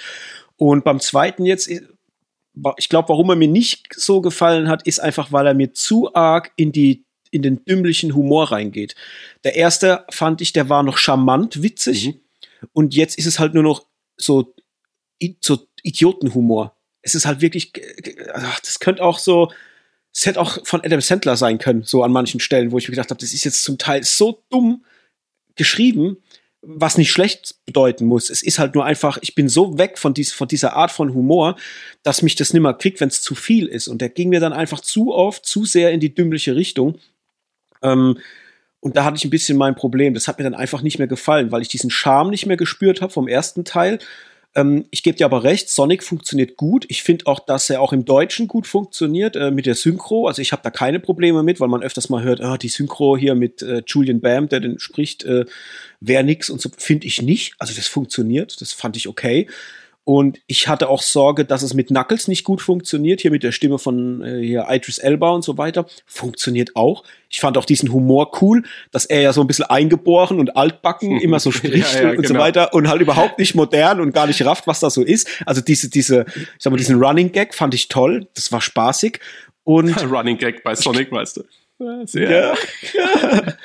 ich fand auch, dass der als Kinderfilm extrem gut funktioniert. Mhm. Also ich könnte mir, also wirklich für Kinder so das Alter ab 12, wie er auch freigegeben ist, so vielleicht bis 15, glaube ich, dass Kinder einen riesengroßen Spaß mit diesem Film haben, weil er ist eine gigantisch große Achterbahnfahrt. Der macht Dinge auf, die sind total abstrus und, und wie gesagt, für mich total dämlich, dass ich einfach nicht mehr gut finde. Aber ich glaube, ein Kind, was das guckt, hat den Spaß seines Lebens. Und gerade das Finale ist so überbordend fantastisch mhm. inszeniert, ja, mit diesem riesen Roboter und ey, das ist einfach, das ist ein Brainfuck vom Feinsten für ein Kind und ich glaube halt wirklich, da fährt man komplett drauf ab und deswegen verstehe ich, warum er funktioniert und ich verstehe, was man daran mögen kann. Für mich war es halt einfach nur zu viel von allem. So, ich habe auch äh, diesen Subplot mit der Hochzeit, den fand ich komplett verschwendet. Also den hätte man weglassen können. Mhm. Der, der ist einfach kompletter Schwachsinn. Ich verstehe auch nicht, warum man den reingeschrieben hat, weil er tut der ganzen Sache nichts bei. Also es hat überhaupt, also man hätte ihn einfach streichen können. Man hätte es auch anders inszenieren können mit dem Militär und wie die da und was und wie halt auch James Marston und seine Frau, äh, ich sag mal, das Setting verlassen. Ja, genau. Was, die hätten doch einfach nur Urlaub machen ja, genau, können. Das ist, die hätten einfach sagen können, ja. Hey, wir, ja genau, wir machen mal so ein äh, Self-Care-Wochenende oder mhm. sowas. Mhm. Die Hochzeit hätte es als solches nicht gebraucht.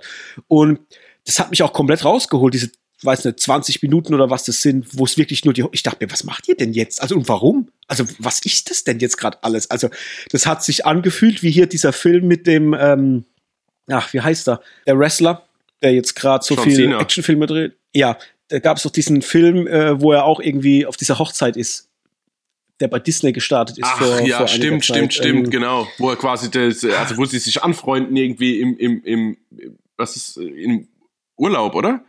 Ja, ja, genau, dieses Pärchen. Ja, ja, genau, ich, äh, genau. Wo er weiß, so übers Zweig ist. Ja, ja, ich erinnere mich, aber ich weiß nicht mal, wer heißt der. Das war auch so. Ja. Ah, Va Vacation Friends. Ach, ja, genau. Die, ja, die genau. sich im Urlaub anfreunden. Na, wie heißt denn der Film? Wie heißt denn der Film? Super. ja, genau, so. Herzlich willkommen bei Schaltet das Gehirn ein, dem neuen Podcast von Hendrik und Mike. Ja. genau. äh, ja, genau, äh, Vacation Friends. Und genau an das hat mich diese Szene erinnert. Ich dachte mir, ey, das hätte jetzt auch eine Szene aus diesem Film sein können. Es war genau das Gleiche. Es war der gleiche dumme Humor. Es war die gleiche Art von Inszenierung. Also das fand ich verrückt, dass die das jetzt so, so lang auch einstreuen in dem Film. Aber zurück. Es war einfach, ja, es war ein Kinderfilm, so. Und dafür ist der okay. Ich habe ihn mit zweieinhalb bewertet, was ja bei mir immer noch bedeutet, irgendwie, dass es okay ist. Und er hat mir halt einfach bei weitem nicht mehr so viel Spaß gemacht wie der erste Teil.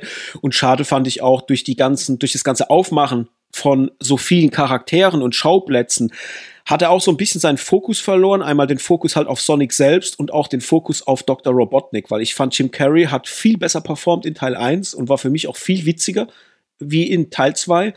Und ich glaube, das liegt halt auch daran, dass man das so ein bisschen alles aufgespaltet hat. Es war ähnlich wie bei Stranger Things, sage ich jetzt mal, wenn zu viel Baustellen aufgemacht werden, finde ich, ja, geht immer so ein bisschen der Kern verloren von diesem Ganzen. Und ich glaube, das hätte dem ganz gut getan, wenn es ein bisschen mehr zusammengerückt gewesen wäre. Ja, das stimmt. Äh, und Tales fand ich auch toll. Also Tales fand ich von, von der Art her ganz, ganz toll und äh, fand es auch so ein bisschen ja, herzlich, wenn die da abends so zusammen dann einpennen und er sagt, du bist mein Freund und er dann so, äh, klar, es ist kompletter Mumpitz, aber es ist für Kinder die Message, die drin steckt. Super.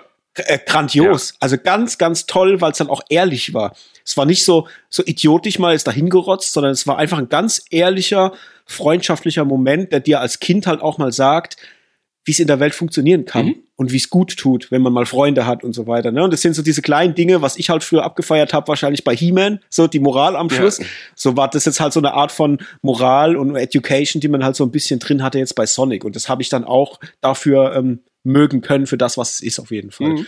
Ja, und von dem her, ich gönne es dem Film, dass er so gut äh, so ein gutes Einspielergebnis hat. Ich finde es auch cool, dass man zum Anfang dieses Sega, diese Melodie mhm. und dann Sega äh, Films und so weiter. Das fand ich total geil, weil ich mir dachte, oh Gott, bitte, bitte seid erfolgreich und bitte etabliert noch mehr aus diesem Sega-Universum vielleicht als Film, was in der Art ist. Mhm. So, weil ich finde, wie gesagt, Sonic ja in Summe als Film cool.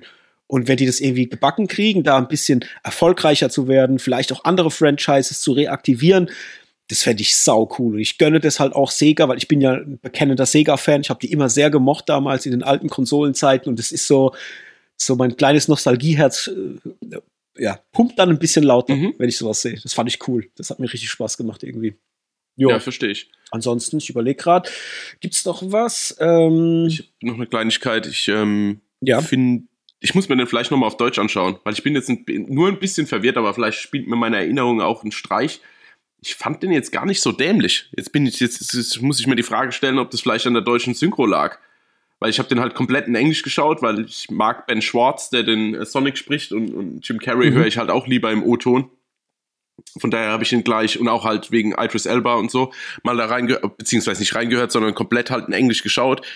Und bis auf diese Hochzeitsthematik kam mir jetzt da nicht so viel Dämliches hoch. Deswegen bin ich jetzt mal Oder meinst du, hat das jetzt mit Szenen zu tun gehabt, wie diese Verfolgungsjagd am Anfang, wo er da alles kaputt macht? Also war das schon zu dämlich?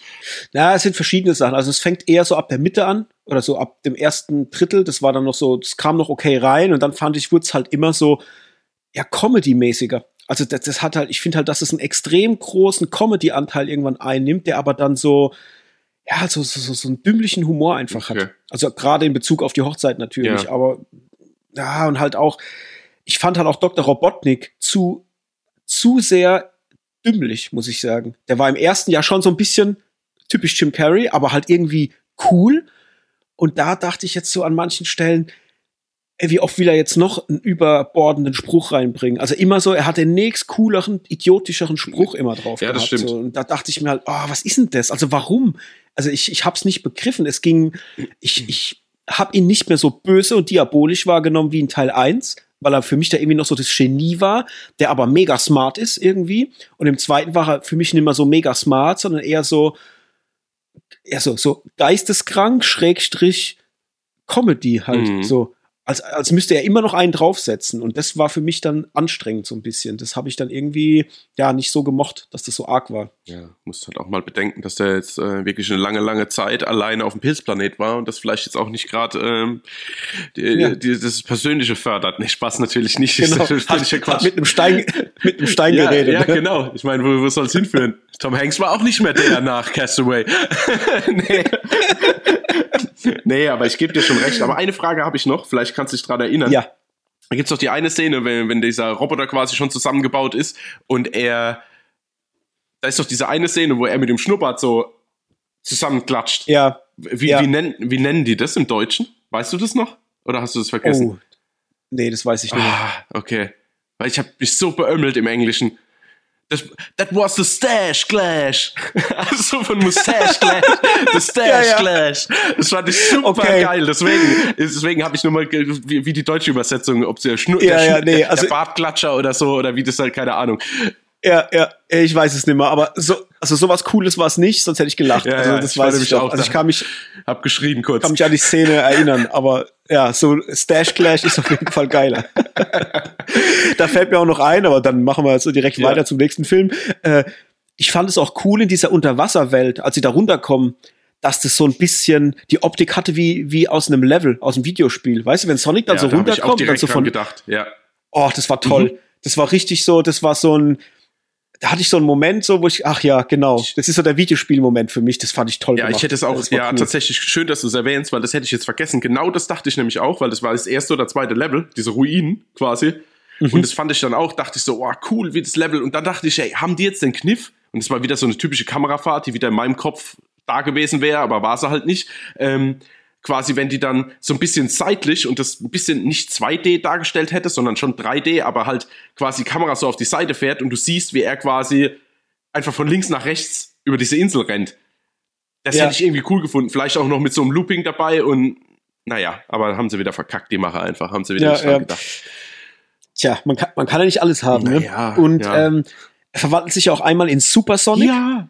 Und da, und da hätte ich, also es war ja mega, mega fett, also, also einmal vorneweg, ich fand ich hammergeil. Ja, ich auch. Aber ich hätte so, ich hätte so cool gefunden, wenn er von oben wie so ein Donnerblitz einmal durch den Roboter durch und der Roboter wäre halt einfach links und rechts auseinandergeklappt. Mhm. Das hätte ich viel geiler gefunden, wie dass er ihm oben so den Deckel abschneidet. Ja, das stimmt. Ähm, da dachte ich auch, oh bitte, bitte, teil den jetzt durch zwei. Ich dachte die ganze Zeit, bitte mach's, bitte, bitte, bitte. Und dann kam es halt leider nicht. Und ich dachte, oh Mann, ey, das hätte ich so Ja, gefeiert. aber da kamen aber echt irgendwie so Dragon Ball Vibes auch in mir auf. Jetzt gerade dann auch mit den blonden ja. Haaren und wie die dann so hoch standen, dachte ich, oh, guck mal da, der Super Saiyajin Sonic. Ja, SSS. vor allem, wenn er dann, wenn er dann runterkommt und alles beruhigt sich und er hat die roten Augen und alle denken, ah, okay, er kann mit der Macht nicht umgehen, die Macht ja, macht ihn jetzt irgendwie böse und dann, dann wünscht er sich diesen Hotdog herbei, ich bin ja, ausgeflippt. Ja, aber wie auch Idris, Idris Elba das ja dann sagt, äh, ihr braucht jetzt nicht mit ihm zu sprechen, er ist nicht mehr der, der einmal war. Und dann kommt, macht's ja, Blitz ja. und Donner und dann, oh, der Hotdog, okay, er ist doch der, der war. Plump, aber wirksam. Ich fand's auch super. Ey, ich, ich fand es so lustig. Das war wirklich, das war, ach Gott, ich fand es so charmant ja, und so witzig. Wir, das war super, aber, wirklich da. Aber er hat doch ein paar positive Punkte rausgearbeitet, oder? Ja, Schön. auf jeden Fall. Ja, freut mich. Vielleicht gucke ich ihn ja nochmal und schenk ihm noch einen halben Stern mehr. Mal gucken. mm, gut. Dann der letzte Film für heute. Ich freue mich Cha-Cha Real Smooth, der jetzt gestartet ist auf Apple Plus. Ein Film von und mit Cooper Rave. Ich nenne ihn mal Rave oder Rive. Mhm. Ich weiß nicht, wie er sich ausspricht. Und das finde ich sehr, sehr interessant, weil er hat die Regie geführt, er hat das Drehbuch geschrieben, er ist Teil der Produktion und er spielt die Hauptrolle.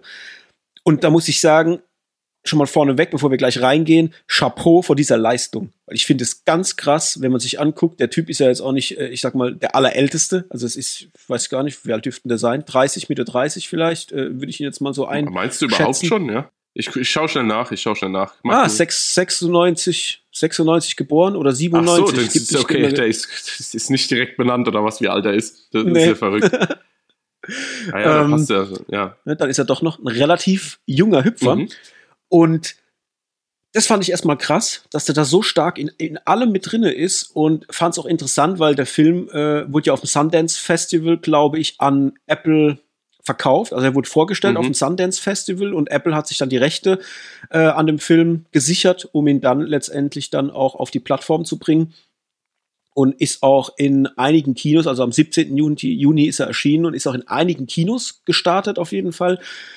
Und ja, ich fasse mal ganz schnell zusammen und hoffe, ich krieg's noch gut zusammen. Es geht um den 22-jährigen Andrew, der ja am College ist oder die Zeit des Colleges langsam vorbei ist und seine Freundin einen Auslandsaufenthalt macht in Barcelona, er selber aber nicht mit kann, weil ihm die finanziellen Mittel fehlen. Ist dann auch so ein bisschen traurig, äh, aufgrund dessen, dass sie jetzt halt diesen Weg antritt nach Barcelona, will aber unbedingt ihr hinterherreisen, beginnt quasi einen Job in einem Fastfood-Diner und ja, geht in seiner Freizeit mit seinem Bruder auf verschiedene Bar Mitzvahs, so Partys im Endeffekt. Merkt auf so einer Party halt, dass da irgendwie ja nicht so die Stimmung aufkommt, wie er es gerne hätte und versucht das Ganze so ein bisschen anzuheizen, versucht ein bisschen Stimmung in die Bude zu bringen und man merkt, dass ihm das ziemlich leicht fällt und irgendwie hat er da ein Händchen dafür. Also er schafft es sehr, sehr gut, als Partyanheizer da für Stimmung zu sorgen und lernt auch auf einer dieser Bar Mitzvahs die äh, nicht mehr ganz so junge Domino kennen. Ist etwa zehn Jahre älter wie er, ich würde mal schätzen 10, 15 Jahre, könnte hinkommen, hat auch schon ein Kind, die autistische Tochter Lola. Und zwischen beiden bahnt sich irgendwie so eine gewisse, ja, Spannung an. Man merkt irgendwie, die haben irgendwie so eine Connecte zueinander und Erst trifft sie dann quasi auf weiteren Bar Mitzvahs immer wieder, weil er natürlich auch aufgrund dessen, dass er diese Bar Mitzvahs so gut anheizen kann, sich in der Szene so ein bisschen etabliert als der Bar Mitzvah-Anheizer. Also die, die Mütter der, der Kinder auf diesen Bar Mitzvahs haben da Bock drauf, sagen, hey, wir wollen, dass du auf den Bar Mitzvahs jetzt künftig da für Bestimmung sorgst und dann beginnt er quasi das auch noch als Job nebenher, äh, neben seinem Job als Fastfood-Verkäufer. So. Kommt es hin? Mhm. Kommt hin, oder? Ja ich war ja so hin und weg von diesem Film. Also ich fand zum einen, der hat so viel Herz gehabt. Ich fand den so unfassbar herzlich und lebensecht, weil er es irgendwie geschafft hat, diese Geschichte so unfassbar mh, hm, lebensbejahend zu schreiben. Also es ist irgendwie so total so, so, ein, so ein Ja zum Leben an sich und gleichzeitig aber auch so, so eine bittersüße Dramaturgie, die in allem drin steckt, weil es ja auch Coming of Age ist. Es geht um ihn. Er will erwachsen werden. Er sucht seinen Platz in der Welt, weiß aber irgendwie gar nicht, wo er hin will und weiß auch nicht, ja, wo er seinen Kopf reinstecken soll. Wo, wo ist irgendwie der Weg, der ihn dahin bringt, zu sein, wer er sein will? Lernt dann natürlich Domino kennen, gespielt von Dakota Johnson, die ähm, nebenbei erwähnt ne, diese Rolle so gut spielt. Ich fand die so gut in dieser Rolle und auch, ich, ich muss es einfach sagen, ich fand die so sexy ich dachte an manchen Stellen, ey, also alles, was bei äh, hier, wie heißt der, der, der diese Sex-Scheiße, ähm, ja, was bei Fifty Shades of Grey für mich überhaupt nicht funktioniert, weil das fand ich nicht sexy, passiert halt hier einfach zwischen den Zeilen. Da passiert so viel, da knistert so viel oh, ich fand es fantastisch, wie die das gespielt hat. Und ja, zurück halt auch diese Geschichte halt einfach um ihn, dieses Erwachsenwerden, seinen Platz in der Welt finden. Er hat ja auch so ein kleines Fable für ältere Frauen, was man am Anfang vom Film auch schon so ein bisschen vermittelt kriegt, wo man so eine Rückblende sieht, wie er quasi noch ein kleiner Junge ist. Das merkt man schon ein bisschen, dass er halt, ja, einfach von älteren Frauen so ein bisschen angetan ist und das wird dann natürlich nachher dann in seinem Erwachsenenleben auch wieder eine Rolle spielen, wenn er dann Domino kennenlernt.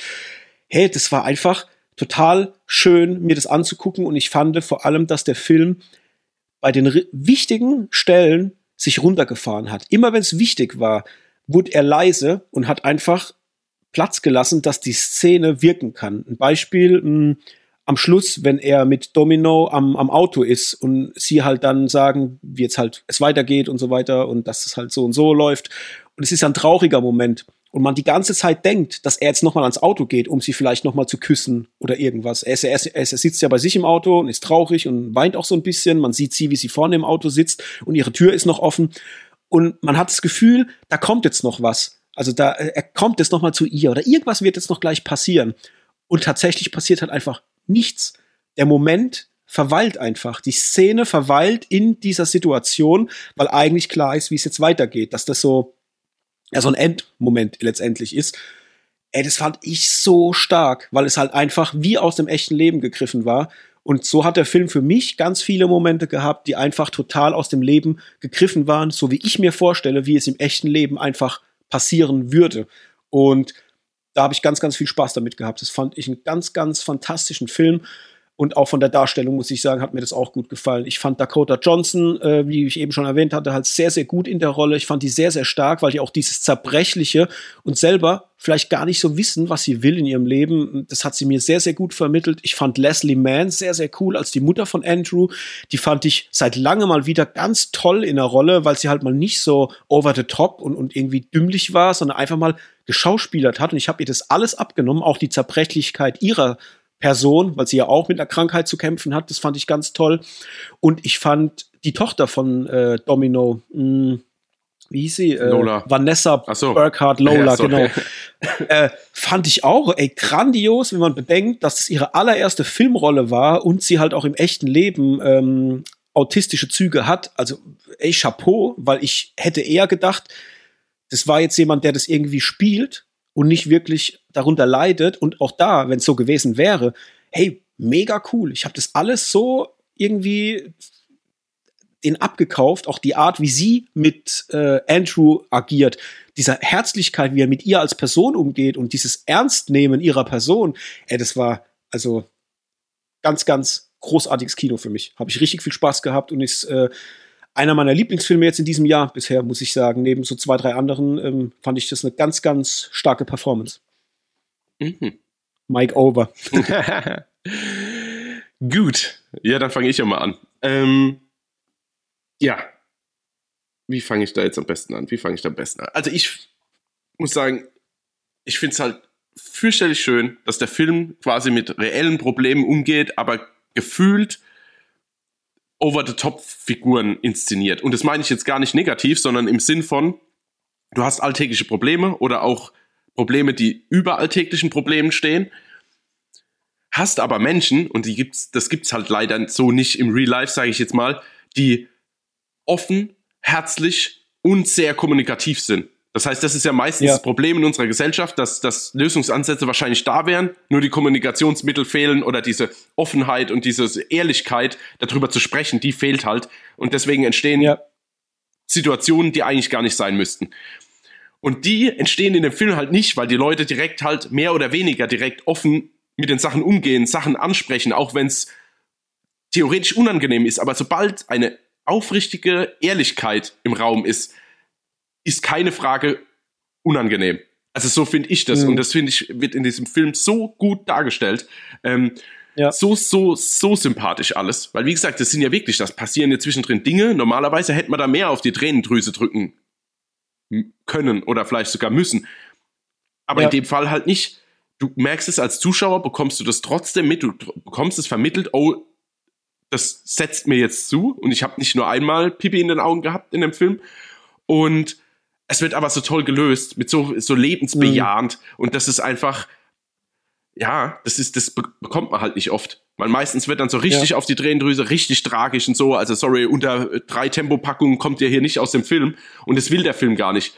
Der will halt echte Probleme aufmachen und aber auch Möglichkeiten zeigen, wie man eigentlich damit umgehen kann. Auch wenn nicht immer alles klappt und auch wenn nicht immer alles zum Schluss äh, Friede, Freude, Eierkuchen ist. Aber jeder weiß, warum es so ist, wie es ist. Und jeder hat Verständnis dafür oder, oder kann Verständnis ja. dafür aufbringen. Und das ähm, finde ich sehr, sehr gut. Ich fand, ich fand es auch so großartig, wie er seinen Charakter geschrieben mhm. hat.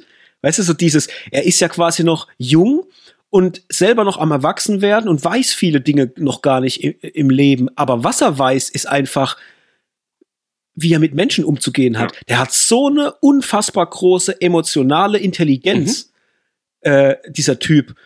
Ey, das hat mich so berührt, wie er mit Menschen redet und umgeht und auch wie er mit seinem kleinen Bruder umgeht. Ey, wie, ja. wie schön war diese Beziehung, bitte. Ja. Also wer wünscht sich nicht so einen, so einen älteren Bruder oder generell äh, einen Bruder oder eine, eine Bezugsperson, die dich so versteht und, und auch so, ja, emotional mit dir umgehen ja, kann. Sich aber auch die Zeit und auch die Zeit nimmt, was ja noch dazu kommt. Also der Umgang ist ja mal mhm. eine Sache, aber sich die Zeit gerade in der aktuellen Welt und auch in seiner Situation, er weiß nicht wohin, er hat keinen richtigen Job und so. Eigentlich ist gar keine Zeit, sich mit Regeln über Küssen auseinanderzusetzen, aber er macht's, ja. weil er halt ein guter Mensch ist und weil dem ihm das wichtiger ist wie alles andere und das Zwischenmenschliche. Und das fand ich halt, ah, das fand ich richtig toll. Das hat mich auch, ah, das hat mich so richtig beschwingt mitgenommen.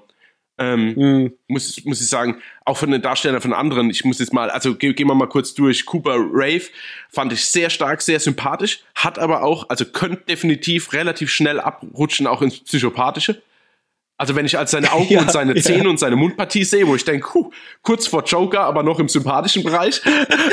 ich, ich, ich, dachte auch ab und zu, oh, der grinst mir jetzt ein bisschen du, zu arg mit den Zähnen. Ja, genau, so. das dachte ich mir auch. Äh, Dakota Johnson, also über alle Zweifel haben. Also das ist, also wie, wie man so also ich hatte mit ihr nicht viel Kontakt. Ich muss sagen, ich habe ihr äh, Bad Times at the El Royale geschaut und da hat sie auch eine relativ coole Rolle gehabt. Die Fifty Shades of Grey Filme habe ich nicht geschaut, habe ich direkt ausgesetzt. Und mein lieber Herr Gesangsverein hat die mich abgeholt. Also wie mhm. sympathisch, sexy, trotzdem am Boden geblieben, aber auch mit sich selbst hadernd und also allein, was die, also es klingt jetzt total bescheuert, aber in dieser letzten Szene, wenn die im Auto sitzen, was die mit ihrem Mund macht, ich habe gedacht, mhm. ich flippe aus vor der Glotze, ehrlich. Mhm. Also wie die theoretisch zu kämpfen hat, auch stabil und gefestigt zu bleiben in der Situation. Weil sie möchte mir erklären, wo es hinführt, hat genug Argumente für sich selbst, warum sie dahin will, merkt aber, dass er richtig zu kämpfen hat, sobald er dabei ist. Weil es halt ja. trotzdem noch quasi den anderen Weg sieht, den sie mit ihm gehen könnte. Und das ist halt, ja. uah, wie die das einfach rüberbringt, ja. da kriege ich Gänsehaut am es, ganzen Körper. Und wenn ich nur drüber spreche. Das ist, das ist ja genau das, was ich meine. Diese bittersüße Tragik, dass sich halt zwei Menschen einfach zum falschen Zeitpunkt in ihrem Leben begegnen. So, ja, weißt du, so, dass es in, in einem anderen Universum hätten die alles sein können zusammen. Glücklich, es ist volle Programm, aber das Leben hat halt für beide einfach einen anderen Weg vorgesehen. Mhm. Und halt auch so, so toll und so geerdet, wie sie halt auch sagt, hey, du bist noch jung, du musst erstmal noch schauen, was, was die, die Welt für dich zu bieten ja. hat. Und, und, und, bist, und mein Kon genau, und, und meine Welt, die ist schon etabliert so. Und es, es wird dich jetzt zwar äh, offenkundig glücklich machen, wenn du Teil dieser Welt bist, aber halt wahrscheinlich nicht für immer. Mhm. Und vor allem, du weißt ja selber noch nicht, wer du sein willst. Deswegen mach dir erstmal klar, wer du sein willst. Und deswegen bin ich nicht deine Antwort. Ey, und das ist, ey, wirklich, das sind so, das sind ja so Themen, die kriegen mich ja so. Mhm. Ich bin da so drin und kann das so nachfühlen und auch diesen Liebesschmerz, den er spürt, wenn er da sitzt und dann an, und halt auch weint, weil er einfach in diesem Zwiespalt ist aus, auf der einen Seite, er ist so intelligent emotional und, und kann diese ganzen Gefühle begreifen, wahrnehmen und sie verstehen. Und auf der zweiten Seite ist er aber auch noch das Kind, in Anführungsstrichen, er ist ja schon über 20, aber halt dieser, dieser junge Mensch, der noch erwachsen werden muss und viele Dinge einfach auch noch nicht weiß.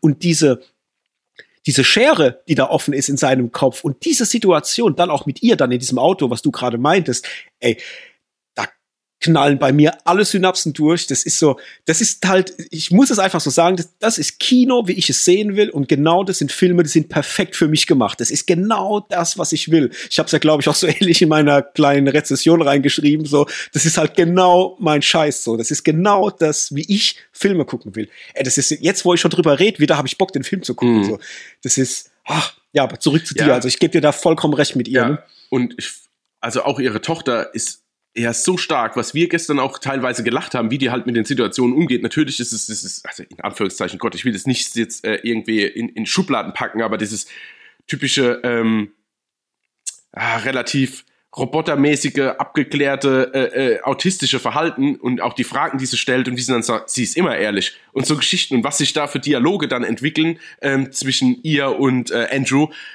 also sehr stark. Also es, es, eigentlich alles. Selbst diese, dieser Verlobte, wo man am Anfang denkt, oh, was bist denn du für ein Schmoink? Und dann entwickelt er, dann kriegt er aber auch eine gewisse Note und du, du verstehst, warum. So, also, Ja. also nicht warum er ein Schmoink ist, sondern, sondern warum Dakota Johnson, also quasi Domino, sich zu ihm hingezogen fühlt, beziehungsweise für sich selbst sagt, das ist meine Zukunft.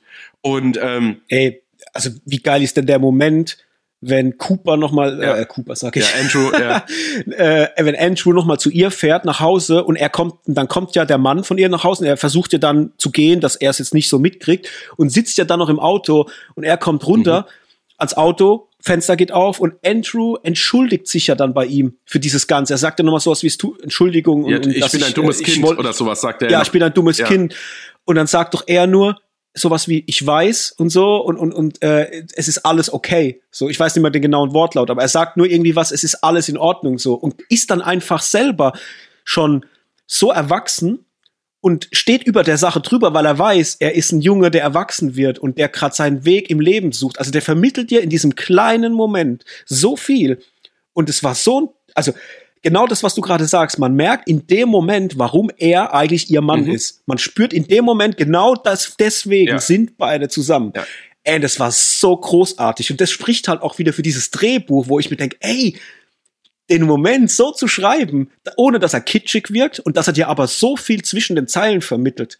Ey, das ist, boah, ich fand das mega, mega Ja. cool. Ja, ja, definitiv. ach, das ist Vor allen Dingen die Spannung, großartig. weil er klopft ja an die Scheibe und sagt ja dann quasi auch, äh, los, lass die Scheibe runter. Und er macht das ja nicht gleich und du denkst, oh Gott, wie hätte ich jetzt in der Situation reagiert? Und dann macht er Mhm. das ja und er bedankt er sich ja auch noch, dass er Lola in Schutz genommen hat auf dieser Bar Mitzwa. Ja, das genau. kommt ja dann auch noch Ja, vor. richtig. Und ja, genau, aber wie du schon sagst, das zeigt halt, warum sie ihn, also quasi ihren Verlobten als Anker im Leben braucht und diese nächste Evolutionsstufe zum Erwachsensein, das ist, was sie braucht. Es ist auch so ein bisschen Überschneidungen, aber halt irgendwie geiler, wie bei Licorice Pizza. Also da hast du einmal den Ja. Jungen und einmal die Ältere, die aber auch eigentlich im Kopf jung ist. Also, wie soll ich denn sagen, sie ist noch älter, aber im Kopf zu jung für ihr Alt, also für mit Gleichaltrigen quasi umzugehen. Und ähnlicher Kniff, aber ich fand es halt hier der, also viel sympathischer rübergebracht. Und Mhm. äh, Okay. Ja. Ich würde auch, wenn, wenn, wenn man jetzt beide vergleicht, Licorice Pizza und Chacha Real Smooth, wäre halt, ja, Chacha Real Smooth für mich halt definitiv der bessere Film. ja, definitiv, definitiv. Mhm. Also es ist auch eigentlich, ah, ich mag's halt. Ist, die Sache ist, ich mag ja normal kein Drama, weil es einfach zu viel auf die Tränendrüse gedruckt wird und manches tragischer gemacht wird oder es ist, es wird rausgefordert, dass der Zuschauer vom Fernseher sitzt und jetzt heult. So, jetzt, Mhm. jetzt musst du deine Gefühle aktivieren, so, weil ich spiele die Musik ab, ich lasse die Schauspieler heulen und ich bringe noch irgendwie, keine Ahnung, irgendwas mit rein. Und das finde ich, macht der Film halt nicht. Der macht halt viel Tragisches auf und, und du, du, du bist aber nicht die ganze Zeit am Boden, sondern eigentlich hast du die ganze Zeit ein warmes Gefühl im Herz und in, in der Magengegend. Und das ist das, was für mich der Film halt ziemlich perfekt macht. Und auch perfekter als viel, viel, viel andere Filme. Also gibt es nicht viel, was in die Richtung geht, wo ich jetzt sage, der Mhm. kriegt den schmalen Grad so hin zwischen Komödie und Drama. Oder Ja, viel gut. Film und Drama, sagen wir es mal so. Eine Komödie ist es ja nicht richtig. Es gibt zwar lustige Szenen, aber es ist jetzt, also, es ist jetzt keine Komödie in dem Sinn. Ja. Ähm, zwei Kritikpunkte habe ich allerdings, was ich, was jetzt vielleicht im Angesicht, von, im Angesicht vom ganzen Film her jetzt wirklich kleine Kritikpunkte sind, aber es hat mich tatsächlich gestört. Das war einmal, es, ich muss anders ausholen. Also da gab's da gab's die Szene, wenn er zum ersten Mal quasi, glaube ich, Babysitter für Lola spielt und sie dann schon im Schlafanzug quasi im Bett liegt und dann fragt er sie doch, äh, äh, ja, was, was sonst noch alles abgeht. Also sie hat die Zähne geputzt, sie hat den, äh, ihren, ihren, ihren Schlafanzug an, sie hat Cherry den Hamster gefüttert, was sonst noch so als passiert, was die Mutter so als noch macht. Ja? Und dann sagt sie doch, äh, ja, sie kratzt mich am Rücken, aber niemand darf mich kratzen am Rücken außer meine Mutter. Und ich dachte in dem Moment, Ja. ni- nicht nur ich dachte, ich gucke in dem Moment zu meiner Freundin rüber und sag, wenn er später ihr den Rücken kraulen darf, breche ich hier in Tränen aus. Ja? Das sag ich zu ihr. Ja, ja. Und dann wird der Moment aber nicht so ausgespielt, wie ich das eigentlich dachte. Das passiert mir dann ja schon beim nächsten oder übernächsten Mal, wo ich denke, ey, das hätte so, also das hätte man so, ni- nicht mal künstlich, das hätte man so geil aufbauschen können, bis zum Schluss so, wo sie dann sagt, irgendwie, würdest du mir den Rücken kraulen? Weißt du, also mhm. der, der Moment, den, ja. dem, dem hätte man mehr Wucht verpassen können, also mehr Emotionalität. Also da, da hätte es mich echt mhm. verrissen in dem Moment. Und es ja, passiert ja. mir fast zu lapidar, obwohl es trotzdem okay ist, weil sie ja dann sagt, wie er machen soll und so, naja. Und ähm, aber dem, dem, dem, da hätte ich gerne mehr Wucht gesehen, so mehr, ne, mehr Bam. Aber wie gesagt, kleiner Kritikpunkt. Und dann, was ich, also was ich wirklich, was mich fast aus dem Film gerissen hat, weil ich, das fand ich wirklich over the top war diese Aktion, wenn er mit seinem, wenn Andrew mit seinem Bruder nach Hause fährt und irgendwie, um was geht's denn da nochmal? Ich glaube, da hat er sich entschuldigt, dass er so kacke war die, die Nacht zuvor und dass er jetzt aber auch sich nach was anderem umschauen wird, also wo er in Zukunft wohnen kann. Und dann ist mhm. doch so irgendwie von wegen, dann erzählt er doch, ah ja, ich habe meinen ersten Kuss mit meiner Freundin gehabt und dann sagt er doch, ey, dann mach schnell deine Hausaufgaben fertig und dann musst du mir alles erzählen. Ja. Und dann siehst du ja, wie Andrew quasi im Zimmer sitzt und auf einmal kommt sein Bruder hoch und sagt dann so, ah ja, ich will dich irgendwie nicht verlieren und bricht da so halb in Tränen aus mit dem Arm. Die, also die Szene hat mich überhaupt nicht bekommen. Die fand ich so, ja. die fand ich so künstlich.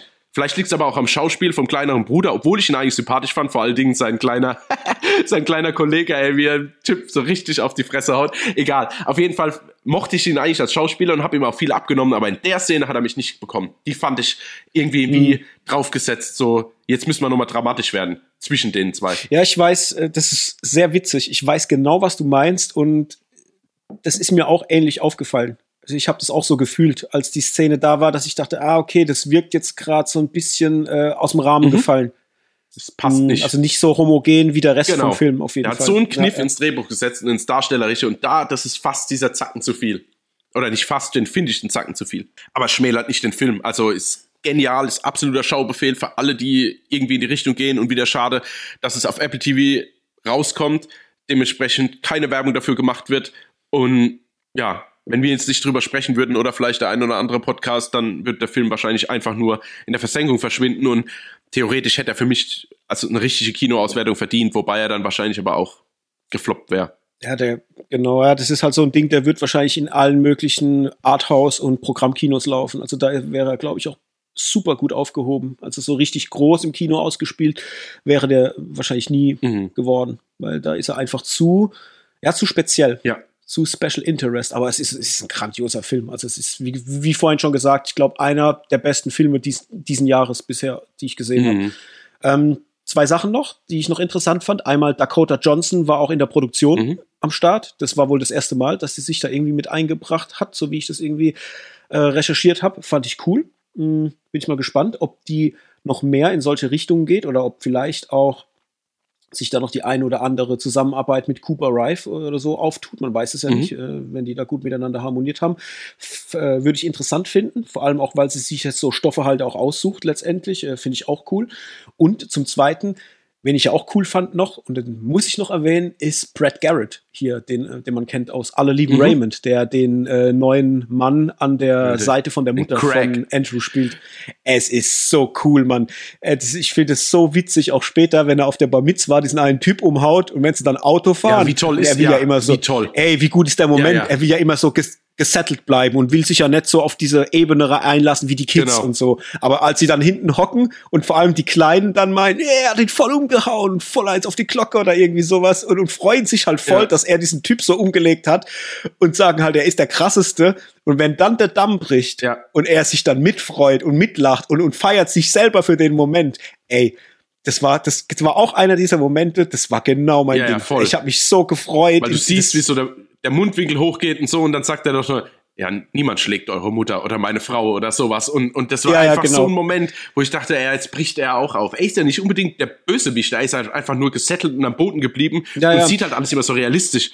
Das stört halt ja, es ist halt eher, Alter. Es ist eher Andrew, der mit ihm ein Problem genau. hat. Ne? Also das ist halt dann dieser Punkt, wo Andrew noch nicht erwachsen genug ist. So, er, er sieht ihn so als Feind und, und irgendwas, aber es ist er ja nicht. Und das ist halt dieser schöne Moment im Auto, weil, glaube ich, auch Andrew dann begreift in dem Moment, dass er es ernst mit seiner Mutter mhm. meint und dass das alles echt ist und nicht irgendwie oder dass er keine Gefahr darstellt, weil letztendlich ist ja Andrew auch ja dieser krasse Beschützertyp. Ja.